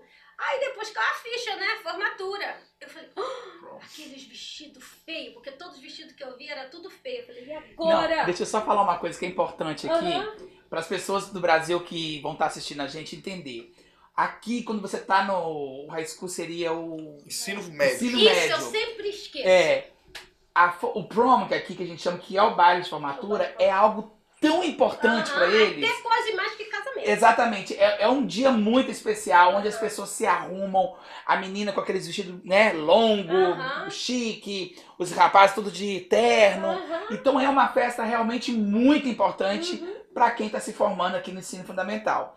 Então é essa festa que, que, a, que, ela ligou que a menina ia, não tinha condições, não tinha né? condições financeiras. Não esquece até hoje. Ah? Que ano? Senior. Não, não que, que ano? ano? Ah, 2014. 2014. Aí não esquece que aqui até propôs tem, até pedir. Sim, igual é, casamento. É... Você pede a pessoa casar contigo, aqui tem. Aqueles namorinhos de high school, tem, né? É muito, assim, é uma coisa que, morando, vindo do Brasil, morando na Europa, Estados Unidos é um dos países que é eu acho que é mais coisa, uma das coisas mais popular, porque não esquece, é todos os anos eles vivendo com os amigos e é o último dia que eles vão estar todos juntos. que eles vão estar todos juntos. E aí cada um segue teu destino. Exato. Entendeu? Então, assim, aí eu falei pra ela, falei, ah, tá. E eu fiquei morrendo de medo. Eu falei, ai, meu Deus, aquele vestido de prom é muito feio, o que, que eu vou fazer? Porque eu sou muito sincera, sabe? Eu poderia ser milionária na minha loja, porque se eu podia vender, dizer que o sapato tá lindo da mulher e vender assim mesmo, mas eu era tão honesta que eu falava, não, sapato não, não, não tá muito bem, não, ou essa roupa não tá bem em você, porque você quer ser sincera com a pessoa, claro. né? Então, aí eu me lembro que eu liguei pra moça que eu comprei meu vestido de casamento, né? Falei, ô Dolores, ela era portuguesa, ela tinha uma loja em Counting, eu falei, olha, eu sei que você tem vários vestidos, você vende vestido de formatura? ainda falei assim, vestido de formatura? Ela, não, Marista, tem vários designers aqui que vendem. Eu falei, ah, tá bom. Quando eu cheguei lá, eu falei, uau, aí eu fiquei, né, igual procurando as coisas no baú. Aí ela tinha cada vestido lindos e cada vestido horrorosos, né? Então a Kimberly era bem, era curvy, né? Ela era uma menina, como se fala em português, curvy? Corpo bonito, é, curvado. curvado. Todo de curvas, bem né? curvado, era bem tímida e lógico, eu, né, Deus Você me conheceu deu ela. Essa, isso, eu conheci no carro, eu vim falando igual uma matraca, né, pra ver se quebrava aquela aquela, aquela parede de cimento, né? Então, quando nós chegamos lá na loja, a gente já tava se falando, sabe? Porque ela era bem assim, né? Bem Tinha... tímida, né? É, e você via também que a autoestima dela não tava lá, pelo fato dela ser vizinha, né? E, e tem, isso acontece muito com os participantes que ajuda. Aí chegou lá, a Kimberly foi tão rápida, em uma hora e meia ela achou o vestido dela. Aí eu virei pra ela e falei assim, uau, já arrumou o vestido, tudo bem. Falei, comprar o sapato, comprei o sapato. Aí no dia da formatura eu falei assim, Kimberly, você mora em Dorchester? Por que você não arruma aqui em casa? Se arruma aqui em casa? Eu peço comida, chama tua mãe, tuas irmãs. Você se arruma aqui, que aí fica mais fácil. Eu chamo o cabeleireiro, maquiador, o que for. Eu fiz isso. E naquela época, o meu treinador tinha um hobby de fotografia. Aí eu falei, sabe uma coisa, Ben, você vem aqui hoje, mas não é pra me treinar, não. Você vai tirar umas fotozinhas pra mim. Ele falou, tá bom. E foi, aí eu fiz. Aí eu botei cabelo na Kibla, a minha irmã, ela mexe com extensão. Eu falei, ó, põe o cabelo dela grande. Entendeu? Botamos, fizemos tudo, mudamos a Kimberly totalmente. Quando a Kimberly chegou na escola, todo mundo ficou, assim, chocado, né? Porque ela estava completamente diferente. Né? E ela, ela também ficou lá, ela estava tão feliz. Aí eu fiquei lá no cantinho, né? Porque é só ela que ela falei, eu vou lá ver, só pra ver reação. Ficava lá no cantinho, eu vi como ela tava sorridente, teve, falava com você deu um dia de princesa pra ela, né? Exatamente. E o bonito que no dia seguinte ela escreveu um texto pra mim e falou assim: "Olha, muito obrigado por me fazer, me dar essa oportunidade e eu me senti como uma princesa". Né? Ela falou: "Muito obrigada por tudo". Então assim, isso pra mim foi super marcante, sabe? Eu falei: "Uau, né? Que legal". E eu amei, cadê? Adorei a ideia, né? Quando foi seis, sete meses depois, a Monique me ligou e falou: Uau, Maristela, você tem 20 crianças que precisam da tua ajuda. Eu falei: Pronto. 20. Entendeu? 20 de uma. Porque Então, lembrando, aí- só abrindo aqui, lembrando que todo esse custo era você que bancava. Exatamente, Vestido, sapato, acessórios, cabelo, então- maquiagem, tudo era por sua conta. O que as pessoas não entendem é que se você botar todo um pacote, uma formatura aqui custa de 700 a mil dólares, Sim. tá? Quando você paga tudinho, né? E lógico, comigo, né, eu não vou deixar minhas participantes escolher um vestido de 50 dólares só porque ela tá, eu tô dando pra elas. Uhum. Eu quero um vestido que cai bem nelas, que fica bem. Então, com certeza, uma menina com o pacote todo, ela me custa praticamente quase mil dólares. E naquela época, eu comecei ajudando aí em 2014 uma menina, 2015 20, 2016 foram 50, aí foram 80 e até então eu pagava tudo sozinha. Então você faz as contas. Eu pagava, não tinha, porque eu não era uma ONG reconhecida ainda. Né? E eu não pensei de me tornar uma ONG. Então, até então, eu poderia pagar tudo. Né? Sendo que foi crescendo, que aí meu marido falou, mas Estela, a gente já passou dos 50 mil, dos 60 mil, do que for. Então, assim, se você realmente quiser subir, você vai ter que aplicar, né, pra ONG, porque eu posso ajudar, a gente pode tirar 50 mil do nosso bolso todo ano e dar. Mas sendo que se você quiser subir mais um pouco, você vai ter que ver como você vai fazer. E essa Kimberly, ela foi, ela foi uma pessoa que te incentivou. Que, Ela me incentivou completamente. Ela que deu o no estalo, né? testemunho dela, ela falou uma frase que é a seguinte, eu se senti muito abençoada e, e tive uma noite especial no meu prom, e foi tudo graças a Maristela e a Fashion Moya, Moya, Moa, Moa, Moa. quando eu comecei. Foi que era o nome que ela Kimberly usava. Gonçalves. E, Aham, e ela, é ela é- eu mesmo. tô lendo o testemunho dela aqui agora, pra quem não sabe, e ela, é um- ela ficou muito grata e muito agradecida pelo que a Maristela fez por ela em 2014. Uhum. É. E, foi E aí mesmo. tá, você agora eu queria que você contasse pra gente se você teve alguma dificuldade ou como é que foi abrir uma ONG, ter uma ONG reconhecida hoje, Aham. Porque a gente fala de ONG e as pessoas acham que é algo muito fácil. É, abre. Vou abrir uma ONG, vou começar a ganhar arrecadar dinheiro Uhum. e tal. E eu lembro algo que você também falou, que é, para quem não sabe, eu trabalho já com a Maristela. há- vai fazer seis anos que a gente está Isso, junto na aham. ONG. Eu trabalho na ONG hoje da Give the Glam. Nós somos os fotógrafos da ONG. E eu lembro que ela falava assim: a- é, quando você abre uma ONG, você tem que se, tem que se provar muita coisa. Aham. E, e para ela, ela, ela jamais queria que as pessoas achassem que você teria algum é, benefício da ONG, você Exatamente. usasse o dinheiro para algo seu. Aham. Sendo que você hoje né, é uma pessoa que, que tem dinheiro, Uhum. que vive uma vida boa, e você falava assim: eu, eu já tenho tudo que eu quero e eu quero realmente só ajudar. Você não queria que as pessoas te julgassem Exatamente. achando que hoje você anda num carro bom, tem uma casa boa, Isso. fazem boas viagens Aham. com dinheiro de ONG. Porque as pessoas não me conheciam. Por Exato. isso que antes o meu Instagram era aberto, do Fashion Mamoa. Aí eu fechei, porque eu botava tudo da minha vida. Né? Então, quem me conhece sabe que o meu estilo de vida. E por isso que a minha ONG existe. Porque se eu não tivesse essa possibilidade financeiramente, eu não ia estar onde eu tô. Eu não tinha ajudado tantas crianças como eu ajudei. E para deixar todo mundo saber, eu acho que é muito importante o ser humano dar de volta para a comunidade. Mas não é que você tem que fazer. Eu acho que sim, você tem que fazer. Mas não é que a pessoa te põe assim no canto, você vai fazer. Então eu fiz por livre e espontânea vontade. Eu tinha o meu estilo de vida antes da minha ONG. Né, eu tinha, eu gastava todo o dinheiro, quem não sabe, tá? Até hoje eu já botei mais de 400 mil dólares do meu próprio dinheiro para minha ONG. E eu tenho como, quando eu fui aprovada pela 501, o IRS, eles me deixaram, eu, todo o dinheiro que eu botei, de dois anos antes, eu não quis nada.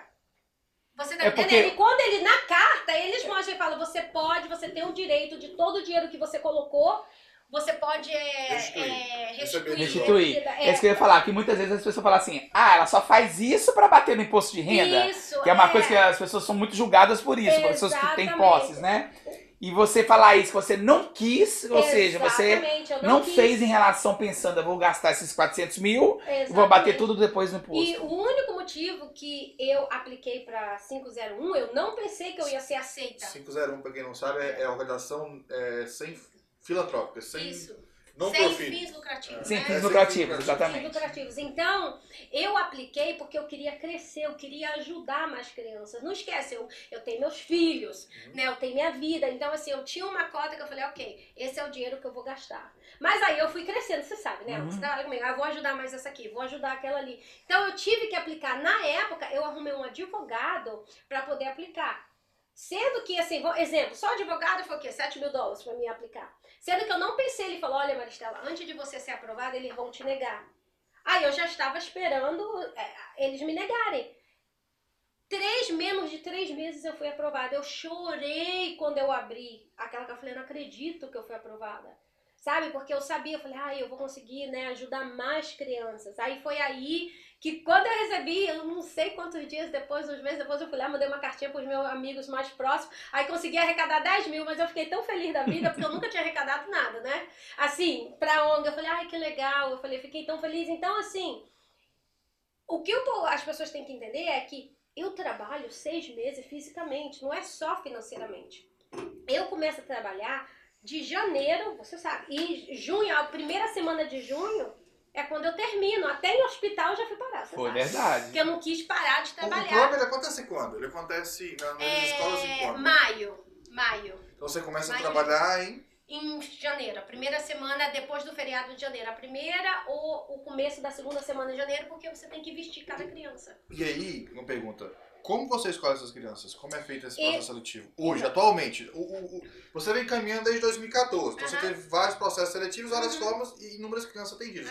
Hoje, nós estamos em 2021. O prom que vai acontecer em maio agora, né? Eu não sei qual da pandemia, a gente está numa Uhum. coisa atípica. É. Mas como é que é feita essa escolha? A escolha eu trabalho com programas diferentes. É que eu comecei com MECO, Ok. né? Sendo que eu não queria trabalhar só com um programa. Eu Ok. queria, eu acho que a vida é injusta com todo mundo. Sim. né? Não existe cor, religião, então eu não queria ficar nesse, nesse, como se fala?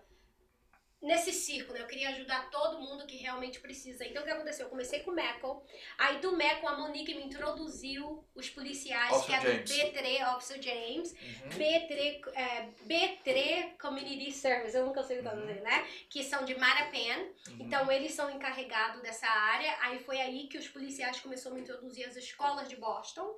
Aí o que, que eu faço? Como eu nunca quis escolher as crianças, eu falo, ok, eu escolho a escola, eu falei, ok, eu aceito essa escola, vou te dar 20 lugares. Aí as conselheiras, é counselor, Sim, né? sim, as conselheiras da escola que escolhem as crianças. Então os nomes já chegam prontos pra você.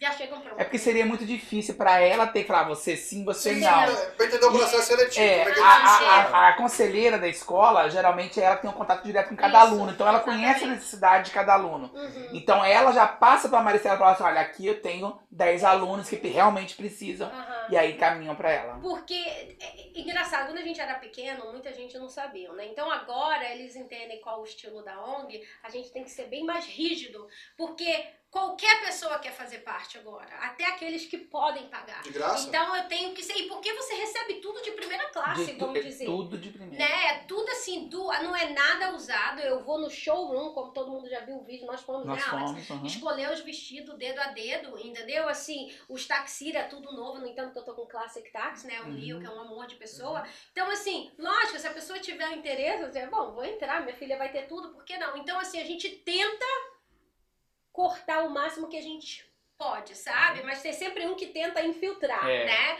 Então, assim, quando eu descubro, a gente desqualifica, Ok. né? A eu- pessoa só uma coisa interessante que quando as pessoas, quando a gente, na época do, do Give the Glen, a gente posta muito nas nossas redes sociais Uhum. sobre o Give the Glen e muitas pessoas mandam mensagem pra gente falando assim, olha, eu tenho um vestido que eu Uhum. usei, eu queria doar para assim, obrigado, se você quiser vender, o rifar e mandar o dinheiro, a, a ONG aceita, mas a, a ONG não aceita vestido usado. Aham. Porque tudo que ela dá pra essas meninas e os meninos é tudo novo, nada é usado. E E engraçado, desculpa te cortar, eu tive muita dificuldade que todo quando você cria, tudo que você começa, é sempre tem as perguntas. E eu sempre aprendi muito com meu esposo. Qualquer coisa que eu tinha que fazer, eu fazia um teste. Então ele me questionava. Aí ele falava assim: você se prepara que ninguém vai te perguntar. Uhum. Primeira coisa, eu digo o quê? Por que novo? Eu ia te perguntar isso agora. Aquilo, aquilo, eu falei, não, ninguém vai. E dito e feito. É, Eu exatamente. te, per- eu te, Eu falei, eu te por perguntar quê? por que, que você. Eu não ia te perguntar por que não, eu vou te perguntar assim, por que, que você escolhe é, é, o vestido verdadeiro? Por que não pegar é, em, lotes ou Outros ou- mais baratos, mais baratos? Por quê? Ok, Por quê? Por quê? Eu, eu vou te dizer por quê. Eu, como eu expliquei, como todo mundo deve ter escutado a história, eu nasci muito pobre. Uhum. Então, eu sei a diferença, tá? Eu me lembro na época que quando meus avós pegaram as aceitaram as roupas da igreja de segunda mão, tá? E eu fiquei muito, era muito grata e sou grata até hoje por ter tido aquela roupa, porque senão a gente não ia ter, Uhum. né? Mas também, quando eu falei que o primeiro dinheiro que eu tivesse eu ia comprar o creme da Chanel, a bolsa, E você comprou esse então, assim, comprei, comprei a bolsa. Esqueci do Chanel, esqueci do creme. Então, assim, eu eu me lembro da minha reação, eu me lembro como eu me senti, sabe? Então, assim, do jeito que eu criei o Give the Glam, foi muito a ver com o meu passado.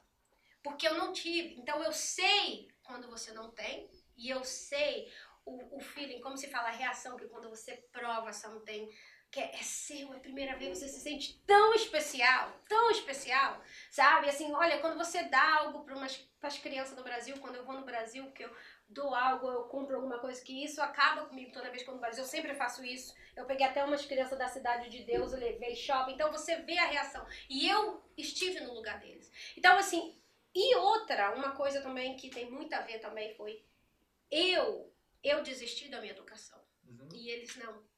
Então, assim, o, o motivo da, das crianças ter tudo novo é por causa disso. Uma, eu sou tipo uma cereja em cima do bolo, sabe? É, eles merecem. Porque quando as pessoas chegaram pra mim e falaram assim, mas por quê? Eu falei, eu vou dar um exemplo com meus próprios filhos. Foi isso que eu fiz. Eu falei, ok, meus filhos têm tudo, tá? A única coisa que eles têm que fazer é só estudar. Eles não precisam fazer mais nada, só trazer nota boa.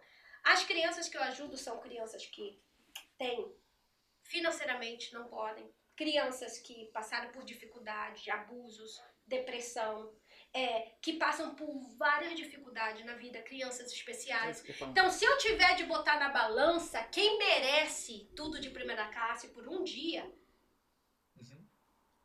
eu acho que se você a pessoa não tiver conseguir entender que essas crianças merecem, aí eu não sei o que dizer. Entendi. Você tá me entendendo? Então, essa é a diferença. E pra mim, eu dou crédito pra eles por não desistir. Eu tenho crianças que moram nas piores áreas do Dorchester que ele poderia entrar pro mundo da droga. Uhum. Tá, mas não. Eles preferem ser bully pelos próprios outros e continuar. Eu quero, mesma- eu quero aproveitar esse assunto, porque talvez é algo que você não vai falar, mas eu acho que eu me sinto no direito de falar isso para as pessoas entenderem.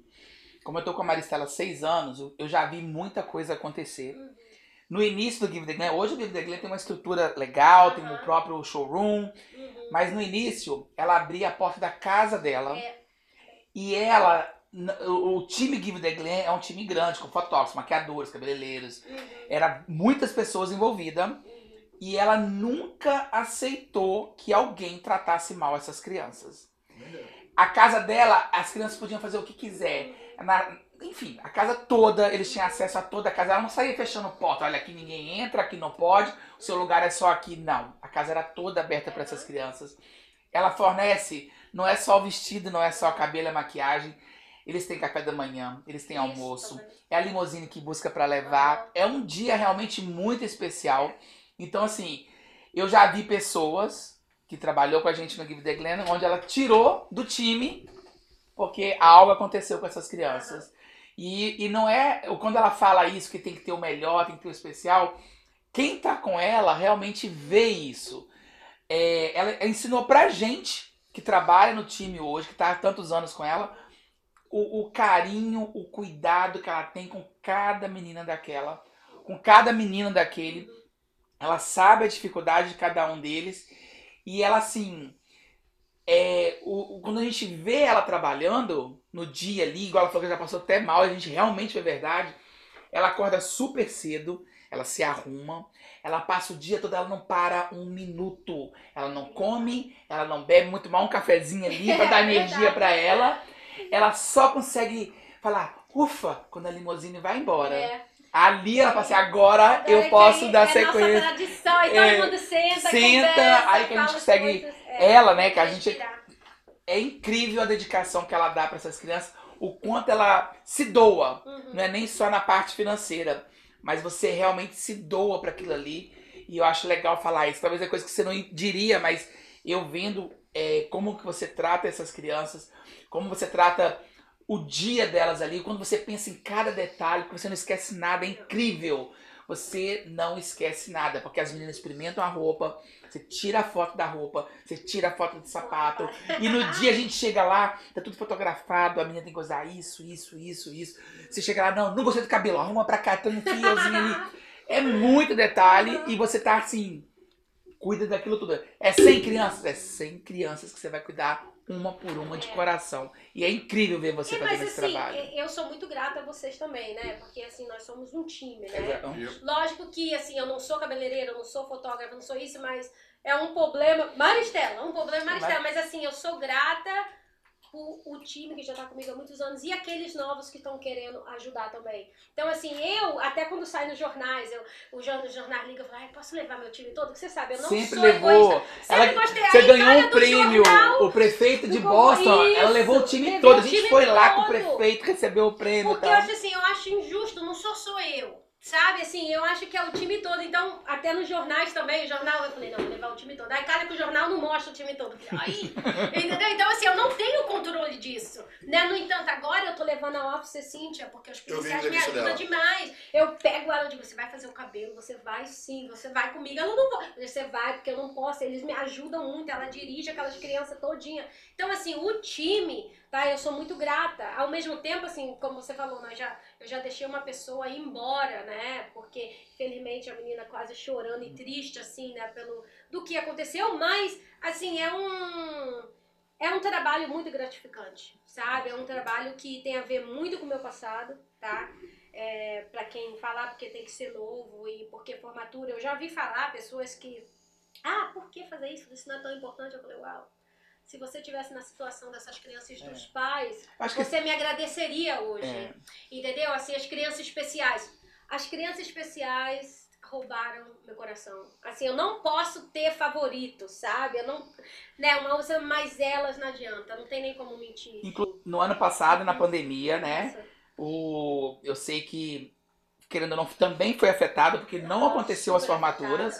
Ou seja, várias Nossa, crianças ficaram sem formatura no ano passado, então não tiveram a oportunidade de ter a formatura e nem ter o dia E que a você gente já tinha oferece. trabalhado, já tinha vestido o É quê? porque Mais vocês de falaram vocês crianças. começam em janeiro, então vocês começaram antes da pandemia. aham. A pandemia começou de fato em março. Na verdade, a gente, No ela começou no final de 2019, Isso. onde tem a reunião, onde reúne todas as Tudo. pessoas, onde já pega a agenda Uhum, e já é marcado para a partir de janeiro. uhum.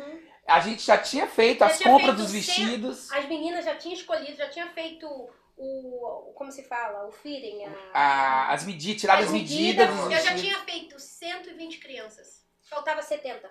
Você ia fazer 190 naquele ano. Ia ser quase 190. Eu acho que tinha passado de 200. Deixa eu E quando eu fui anotar, eu digo, meu Deus. O que, que a pandemia afetou de fato o Livre The Glam? A, a ONG, a instituição. O que, que a, A pandemia nossa te afetou muito. Afetou o nosso evento, que é o modo mais importante, é o nosso evento mais importante do ano de arrecadar fundos. Conta um Tá. pouquinho dele também, depois pra gente. Sobre esse evento. É, o evento, o nosso evento ano passado ia ser quando? Dia 21 ou 20 e pouco Não de aconteceu. De abril, não aconteceu. Tivemos que cancelar isso daí. Foi bem no foi- top da E pandemia. não né? esquece, do jeito que eu comecei a arrecadar dinheiro pro Give the Glam, foi sempre um ano atrasado. Então, todo o dinheiro que eu gastei, tá, com produto, aluguel, vestido, só de vestido eu gastei 26 mil dólares. Acessório naquela época eu já tinha gastado quase 10 mil dólares, eu já tinha gasto. Meu aluguel, porque eu preciso do showroom, são 42 mil dólares de aluguel. Por que o aluguel? Por que você tem que ter o showroom? Well, na época que eu comprava os vestidos, é, a moça só me dava 20% de desconto. Então, se eu compro um vestido de 500 e pouco, ou 400 e pouco, ou o que for, se você compra 50, 70, 100 vestidos, faz as contas, são muito dinheiro. Na- no dia da formatura, a gente que alugar hotel, que dependendo da quantidade de criança, tinha dia que eu gastava quase 5 mil dólares, porque com comida e o aluguel do, do Lombardos, né? Você lembra na época? Uhum. Então, assim, tinha muitas coisas por trás disso que eu tive que alugar o nosso showroom para poder cortar os custos um pouquinho, sabe? Os gastos. Então aí eu consegui comprar os vestidos da wholesale, que é uma grande diferença de 20% a wholesale, né? E assim, arrumar as crianças no showroom, não precisava pagar hotel. Entendeu? Toda vez que eu comprava, tinha hotel que deixava a gente escolher comida de outro lugar, que eu tinha que pedir comida para as crianças, porque no dia da formatura é o dia todo. Então tem café e almoço, na é verdade? Não, Uhum. Então, assim, essas coisas. Então, foi muito benefícios eu ter o showroom, sabe? Eu Sim. achei esse showroom que sim, eu gasto o aluguel, é um aluguel que é, não é tão caro, mas também não é tão barato, né? 42 mil E dólares. 42 Mas mil dólares, espaço, né? entendeu? Pelo espaço, é 2.700 square feet, que é o meu showroom. Então, assim, é o meu evento foi cancelado. Então, isso pra mim, eu perdi. Ano passado, eu só consegui arrecadar, se eu não me engano, foi close de 20 mil dólares. E o meu gasto foi cento e poucos mil dólares. Eu tive que colocar tudo. Então, eu não ganhei, eu não consegui arrecadar nada. Toda a pandemia afetou muito Afetou vocês. demais. Então foi assim, foi uma pancada forte. E as Tá? crianças também tiveram a pancada porque não tiveram Foi, já teve criança que entrou em depressão. Então o que, é aconteceu? To- todos foram cancelados. Então, de 200 crianças que eram 200 crianças que eu ia ajudar, 25 eram especiais. Hum. E mais crianças especiais aqui nos Estados Unidos, elas graduam mais tarde, com 21 anos, quase 22. Por quê? Então, porque é mais dificuldade, eles precisam de mais tempo. Você tá me entendendo? Do que uma criança que tem a saúde completa, eles têm mais dificuldade de aprender. Então, assim, o governo dá mais chance, né? Mais tempo, se eu não me engano, para eles. Então, assim, eu me lembro que, e muitas vezes, as minhas crianças especiais são as únicas crianças que eu ajudo uma ou duas vezes. Por quê? Porque as crianças especiais, depois que elas saem da escola ou coisa, elas não têm mais aquela, aquele envolvimento. Eles, a vida deles para um pouco. Então, assim, eu sempre gostei de ajudar. Eu tive participante, que é o Kyle, que dois, três anos eu ajudei ele. Eu falei, Kyle, peraí, quando que tu vai graduar? Já tem três anos que eu tô te ajudando, entendeu? Então, assim, mas com eles é diferente porque eles são especiais, sabe? Tem problema, problema de saúde é muito sério, a gente nessa cadeira de roda, tá? Então, assim, é... Ai, meu Deus, eu perdi uma coisa. Eu, eu, eu ajudo muito. E de 25 dessas crianças, ano passado, Das crianças três especiais. especiais. Ok. 25, três estavam graduando. E uma das mães entrou em contato comigo e falou, pelo amor de Deus, ela chorando, que foi a mãe do Jonathan. Falou que ele era auti é autístico, né? É- Autista. Autista. Autista. Ela falou pra mim, ai, eu lutei tanto, eu tive três derrames cerebral.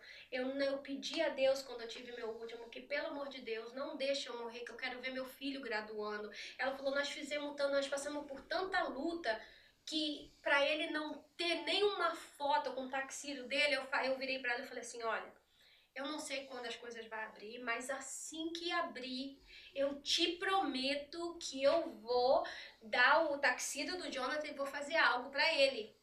E aconteceu a mesma coisa com a Faith e a Júlia, que a Júlia, ela tem, é, tem paralisia, paralisia cerebral Uhum. né? Então o que, que eu falei? Eu falei, sabe uma coisa? Eu liguei pro time, eu falei, olha, eu sei que eu tô negativa, mas a gente precisa fazer isso. Tem como vocês me ajudar? Aí todo mundo falou, sim, rapidinho, eu fiquei tão feliz. É, o Jonathan, como ele era auti- autista, Autista. tá? Ele tinha muito problema no negócio com barulho. Aí o que, que eu fiz? Eu falei, sabe de uma coisa? Eu liguei pro melhor amigo do John, falei, tem como você dar um jantar de seis pra ele e a família dele? Aí ele vai no showroom, se arruma, né? É, a gente tira foto. Você tava, Marília? né? Ela que fez. É, Oi. Esse foi você. Eu fui da Fei. Ah, é, não tá dá certo. É, Então eu falei assim, ah, você não, tira foi- foto e de lá a gente pega a polícia, pede pra levar ele, sabe? Pra Uhum. Boston com a limusine. Fizemos. Chegamos lá, porque o, Michael tem o Couple e o Couple Restaurant tem uma discoteca embaixo. Mas eu falei, não, gente, o, Ma o Michael quer que coloque música? Eu falei, não, porque ele não gosta de música, não. Falou autismo. E ele nunca por causa do autismo. Aí tudo bem. Aí eu fiquei, nós ficamos sentados numa mesa e o Jonathan tá com a família da outra. Uma coisa que ele fez, que a mãe dele chorou, ele assoprou a vela. Eu sei que não podia soprar a vela, né? Mas pra ele e foi uma coisa que ele nunca fez. E você pegou um momento, não sei quem pegou, foi- você. Foi eu, né? Um momento ele sorrindo. Sorrindo, coisa que era inédito. Coisa que era uma coisa impossível. E outra, ele desceu. O Michael botou música, desceu. Dançou, é. Então, a mãe, aquilo pra mãe dele e pras irmãs foi uma memória que ela nunca vai esquecer. Sabe? E ela falou assim: agora, se Deus resolver me levar, eu tô feliz, assim, mesmo não querendo ir. Então, eu falei: então, assim, isso pra mim foi super marcante. O vídeo é bem tocante, né? Que todo mundo vê, dá até vontade de Dá, verdade. né? E tudo. Então, assim, e a Fate foi a mesma coisa. Aí eu fiz uma festa pra Fate lá em casa, né? Que o jornal ficou o dia todo lá, né? E eu não dou festa. A minha ONG, muitas pessoas confundiram um pouquinho. Uhum. Porque eles pensavam que eu dou a festa. Eu não dei, eu só dei a festa para minhas crianças especiais. Por quê? Porque elas não passam por dificuldade só financeiramente.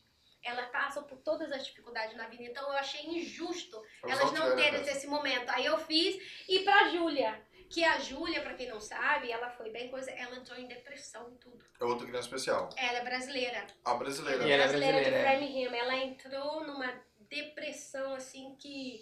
Sabe, a mãe dela ficou super preocupada. Estudava em Framingham Em também. Framingham. E eu me lembro da Júlia que quando eu fui na reunião, ela tava na cadeira de roda. E eu fiquei com a Júlia na minha cabeça, sabe? Eu falei, gente, eu me lembro que tinha uma menina, mas eu pensei que a Júlia não ia graduar. Aí depois calhou que nós né, se encontramos e consegui Então, assim, você em 2020 fez três. três. Por causa Três. da pandemia, então pandemia. você teve uma redução de 197, Isso, expectativa de isso. 200, mas infelizmente veio o Covid. Mas aqueles três foi uma experiência que acho que eu nunca mais vou esquecer na minha vida. Eu acho que eu fiquei mais nervosa pra ajudar eles do que ajudar todas as 200 crianças que eu ajudei. né? Entendeu? Por causa da vida, né? Assim, da, da história da Da vida história. deles. A, a Júlia, a Júlia até falou isso. Ela, o médico, por chegar a um ponto de dizer pra mãe dela que era pra abortar ela, que ela não ia conseguir sair da cama. Assim, foi muito. Muito chocante hoje ela graduando, sabe? O sonho dela é ir no Brasil, pegar o diploma dela com a foto e dar pro médico que falou pra mãe dela. Eu falei, você vai fazer isso. Não, você não briga com ele, não. Eu falei pra Júlia. eu Falei, você só vai pegar tua que foto, você dar fez. chique, e diga, toma aqui, ó, pro senhor que falou que eu não ia sobreviver. Olha o que, que eu fiz. E ela graduou um ano antes. E esse ano agora, de 2021, como é que tá? Esse vai acontecer? Quantas vai, crianças mas já não tem? vai ser diferente, né, esse ano, né? Por quê? Porque não vai ter oficialmente a formatura. O que as escolas estão fazendo, igual a BAA, eles vão graduar, né, no dia do, de entregar o diploma. Aí eles vão querer vestir as crianças todinha. Aí eles falaram assim, você quer ajudar eles? Eu falei, lógico, porque é um meio, vai ser uma festa diferente. A Boston International, que é uma escola pública de Boston que só ajuda imigrantes, né, de todo mundo. Eles vão fazer tipo um fashion show. Aí eu vou vestir as crianças pra isso. Framingham tá 50-50. Né? Eles falaram que vão fazer e se quiser vão fazer do lado de fora. Então, assim, vão só ser sete escolas. Eu só vou ajudar, se eu não me engano, de 60 a 70 crianças esse ano, porque não tem como. Financeiramente, não tem como. Entendeu? Porque realmente, sabe, eu tive muita ajuda. Uma coisa eu vou dizer, que eu fiquei muito assim, feliz, né? Com a comunidade brasileira, assim, porque essa couve, couve, né? Ela foi um aprendizado e uma tristeza ao mesmo tempo. É verdade. E esse ano foi a primeira vez que eu investi no Giving Tuesday. E te ser sincera, eu tive muito apoio de brasileiro. Sabe? Muito apoio, assim, nem que eles doaram 20, 30, 100, que as pessoas muitas vezes falam, ai, é pouquinho. Eu falei, não, não fica falando isso. Assim, só pela, pelo carinho que vocês teve de doar, esse 30 junta com uns 20, com uns 10, com 100 e faz a diferença. Né? Que eu acho que o povo fica muito acanhado de doar um pouquinho. E eles acham, eu falei, não, o carinho que vocês têm, então, tem pela, pela ONG de querer ajudar. Eu fiquei muito surpreendida com a nossa comunidade brasileira esse ano. Que eu consegui no Giving Tuesday, em total, né? Vou dizer o quê? 14 mil dólares. Eu não esperava, que eu nunca investi no Giving Tuesday. Né? Então eu tive muito apoio, assim, da, da comunidade brasileira. Você tem um time muito grande por trás do Give the Glam, não é? Tenho. Eu tenho, tenho meu time número um, né? Que eu não vou fazer falar, mas eu tenho que falar, meu time número um, caso de emergência. Não é, ah, você gosta mais dele que eu falei, não. É o meu time que já tá comigo há muitos anos, né? Então, assim, esse time eu dou muito valor. Então eu vou Vai falar aqui, ó, Maristela, presidente, a sua filha também fundadora, Aham. Officer James, que é parceiro da comunidade, Aham. você tem a Monique, que é diretora, Uhum. a Nolan, isso mesmo que fala? É. Nolan, Uhum, a Alessandra Souza, a Rina Witt, eu uhum. falei corretamente, Tamires, a St. Clair, Kiko, Uhum, Lucas, Eudes, uhum. Josi, Suelen Alex, Thomas, Fábio Lima, Uhum. Sandra e Helena. Ainda tá faltando Aí tá Tá faltando- faltando gente? Eu, eu percebi que 90% do nome é do povo é brasileiro. Ah, yes. Porque, olha, nós brasileiros, de vez em quando, a gente é um pouquinho complicado, mas é bom de se trabalhar, não existe melhor. E outra, uma coisa que eu sou muito dependente do meu povo brasileiro são os cabeleireiros. Hã? Ah, Porque tá. eu ajudo muito o African American também, né? Então os Pra cabeleiros. entender os cabelos. né? é bem. não é tão difícil, né? Porque as minhas meninas americanas, elas usam muita trança. A gente brasileira dá massagem, né? Já dá muito. Então eu compro creme, dou creme pra elas. Então muitas vezes o meus brasileiro é que sabe fazer essa escova. Sabe, pra elas. Então, assim, eu tenho o fotógrafo o Alex, depois de mim, quem trabalha mais é ele e a Su. Porque, olha, tem dia que se tiver só 10 crianças, mas tem dia que tem 60. Nossa, E tem que tirar de cada criança, mais a família, mais o date, se for. Eu fico com pena tic, Rapidinho. Que eu já não aguento mais Tem, tem uma coisa que eu acho legal também você falar, Maristela, que parece assim, ah, é só levar lá, escolhe o vestido, é fácil. Não. Eu lembro de uma dificuldade que você teve quando a gente teve uma criança muçulmana. Isso. Né? Você teve que fazer toda uma adaptação pra essa menina, porque não É. podia mostrar muita coisa. Exatamente. Tinha o lance do lenço que ela tem que usar e você. Esse tirou de essa, letra, né? essa foi a parte mais difícil. Quando eu falei, meu Deus, e o pior, que não só eu tava com medo, elas estavam com medo também. Sim. E eram o quê? Quatro delas. É. Eu falei, meu Deus, como eu vou fazer? E foi incrível, porque elas não podem mostrar o braço. Só pessoas femininas que podem tocar nela, no cabelo, maquiagem. Aí eu tive que mandar arrumar. Vai eu, não sou, não sou estilista. Vai eu na Joanne pra procurar fábrica pra fazer o body, pra combinar com o vestido. Aí levo eu, aí eu falo assim, moça, quanto você acha que eu preciso? Quanto de fábrica pra comprar pra fazer esse body? Aí eu tive que dar o tamanho. Então, assim, foi um processo gostoso, que foi um- uma coisa bem difícil pra mim, que estava totalmente fora da minha área de conforto. Mas, olha, elas ficaram lindas. Ficaram. ficaram. Que até o, o Channel 5, o jornal que tava lá, ficou de boca aberta com elas. Tanto que elas ficaram lindas. Então agora é uma coisa super fácil pra fazer. Assim, que no começo eu morrendo de medo, mas foi uma coisa bem é, gratificante. Porque as pessoas pensam que moda não, não faz a diferença, mas se eles realmente souberem quais são as crianças e as famílias que eu ajudo, eles vão ver a diferença que todos nós fazemos. E qual você acha que. O que, que você almeja o Give the Glen pro futuro? Você pretende levar ele para outros lugares? Pretende levar ele para outros estados aqui nos Estados Uhum. Unidos? Pra quem não sabe, era pra gente ter ajudado New York esse ano. Eu já tinha a escola certinha de New York pra ir. Então, infelizmente, com o Covid, tudo aconteceu, então não deu pra me ajudar. Mas o meu sonho é atingir todos os Estados Unidos. Você tem alguma É. intenção de fazer algo no Brasil? Tenho, eu tenho, eu só quero. E a intenção seria essa, tá? Sendo que eu sei o quanto o Brasil não é tão popular em festa né, de formatura, Hum. mas pra mim seria muito importante ajudar as meninas das favelas. De educá-las, sabe? Dizer, não termina. Seria um incentivo para elas terminar o ensino médio, é isso? Sim. Entendeu? Ensino Ensino, médio. Então eu mostrando tudo, imagina. Aí se ele não tiver baile, eu dou o baile. Isso é fácil. Então no Brasil eu acho que o Give the Glam teria que fazer o baile pra ela. Sim, teria que, se- é, é, teria que adaptar com a realidade. com a realidade. dele, É Exato. diferente, então é diferente, seria, então né? seria meu sonho, eu tava pensando nisso. Engraçado você me perguntar isso, que eu tava pensando nisso. Outro dia eu falei, ok, como eu faria isso? Como ajudar Como ajudar? Mas o meu primeiro lugar ia ser tudo meninas de favela. de favela. Porque eu acho que quando a gente vive nesse mundo, eu sei que social, social media hoje ajuda muito, mas a gente fica naquela mentalidade de ter filhos cedos, né, de não envolver muito na, na educação. Então, muitas vezes, meninas como eu, né, que mora em favela assim, precisa de alguém que realmente Entende elas, né? entende elas, realmente, sabe, elas podem olhar e dizer, ai, eu quero ser igual a ela, porque eu era uma delas, Sim. sabe? Sendo que o erro que eu tive não foi terminar os estudos, mas eu tive, eu fui forte o suficiente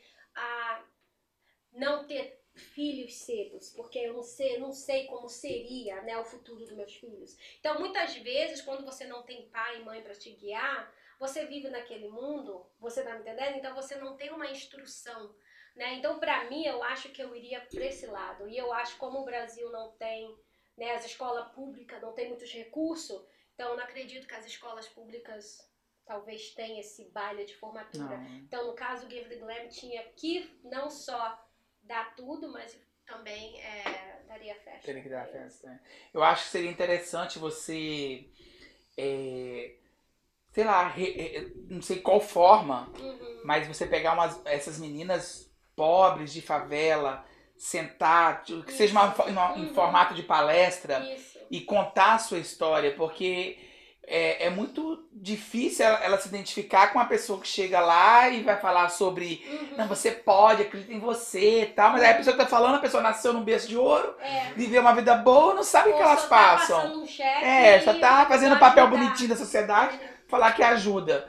E você chegar ali, contar a sua história, falar assim, olha, eu era igual a vocês. Uhum. Eu nasci numa favela, cresci numa favela, passei por tanta dificuldade, eu corri atrás dos meus sonhos. Aí, você, aí é onde você entra e fala do estudo, que, Uhum. que é o que você falou quando eu te Exatamente. perguntei o que, que você falaria com a Maristela de, de 9, 10 anos atrás, é, de idade, e onde você falou que investiria nos seus estudos. Uhum. E passar essa mensagem, eu acho que seria algo assim. Só aí eu acho que Exatamente. seria um presente enorme pra elas. O resto seria é, o dia lá, enfim, seria uma coisa bem legal. Igual like, o meu showroom, pra quem não sabe, quando eu fiz o graffiti, eu queria, eu não queria só que ele chegasse e botasse vestido, moda, eu queria que o graffiti no wall do, do, do showroom de, de Give the Glam fosse uma história.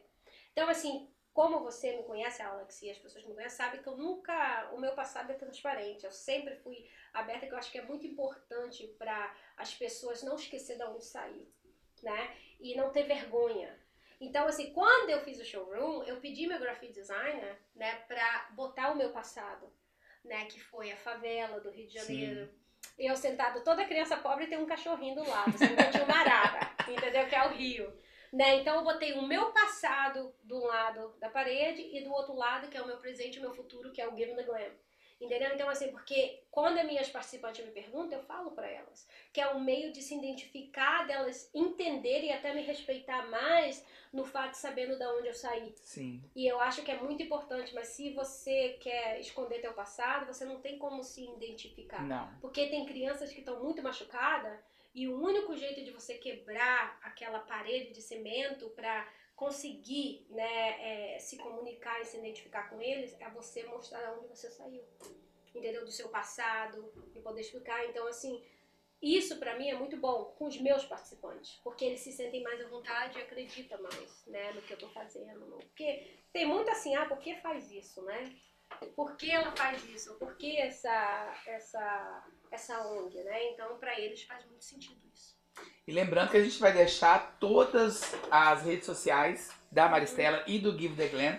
Igual ela falou do showroom agora, que ele é todo feito no grafite. E é incrível o trabalho que foi feito lá. Uhum. Ele realmente é excepcional. Então, pra quem não conhece e tiver a curiosidade de conhecer, pode acessar lá o Instagram do Give the Glam. E vai poder ver várias fotos do que já aconteceu. Tem os vídeos também, enfim, tem muita história lá. Dá pra vocês terem uma noção de um pouquinho de tudo que a gente falou Exatamente. Aqui hoje também, né? Sim, sim. Lá no, no- Se você tiver ouvido no Spotify, na descrição aqui do Spotify tem as redes sociais do Give the Glam, givingtheglam.org, pra quem tá no Brasil.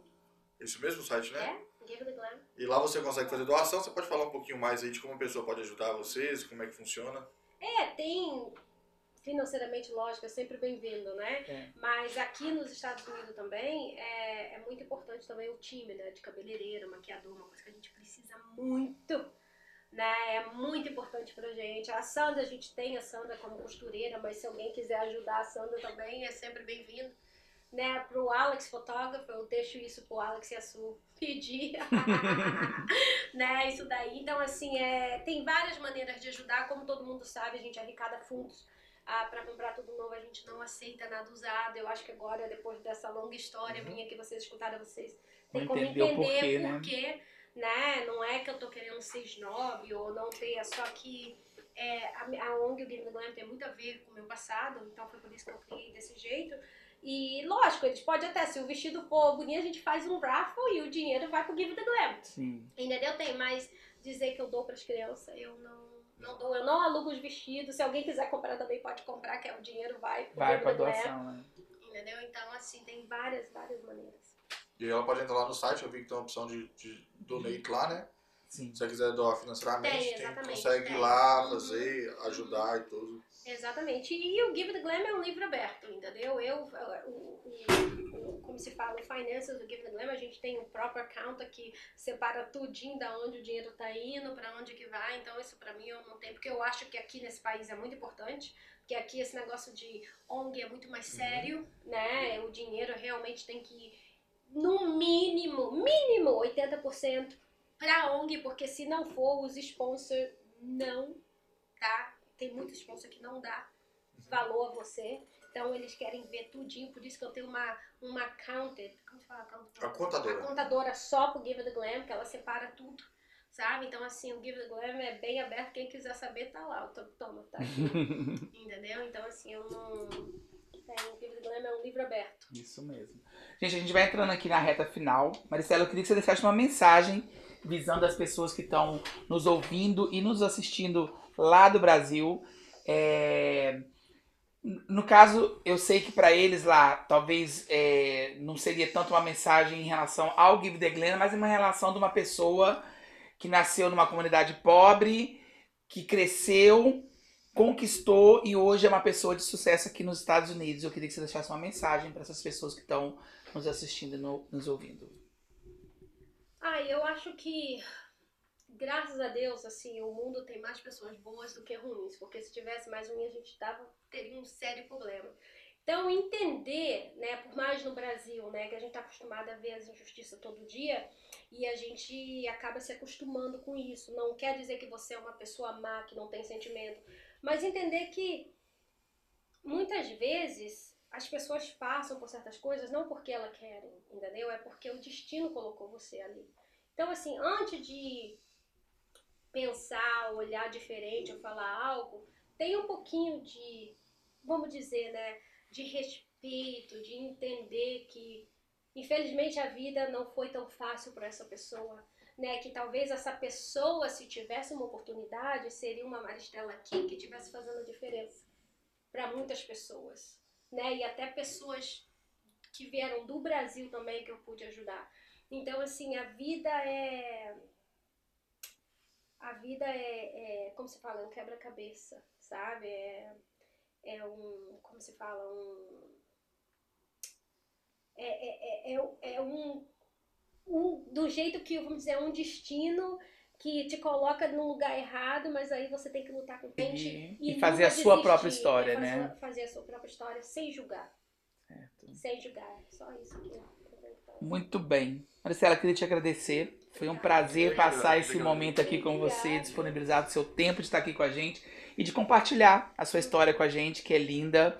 E eu tenho um orgulho muito grande de trabalhar com você no Give the Glen, fazer parte desse time. E é isso aí. Muito obrigado. E para vocês aí que estão Obrigada escutando a gente, é, não esquece de seguir a gente nas redes sociais, tá? No YouTube que eu vou deixar todas as informações da Maristela. Você também pode estar acompanhando tudo dela lá. E No Instagram, No no, Instagram. Spotify, Apple Podcast, pelo iTunes e no Google Podcast também você consegue acompanhar a gente lá. Ah, então, muito obrigado, Maristela. Obrigado. Foi um Obrigada por me prazer. receber. Foi ótimo dividir minha história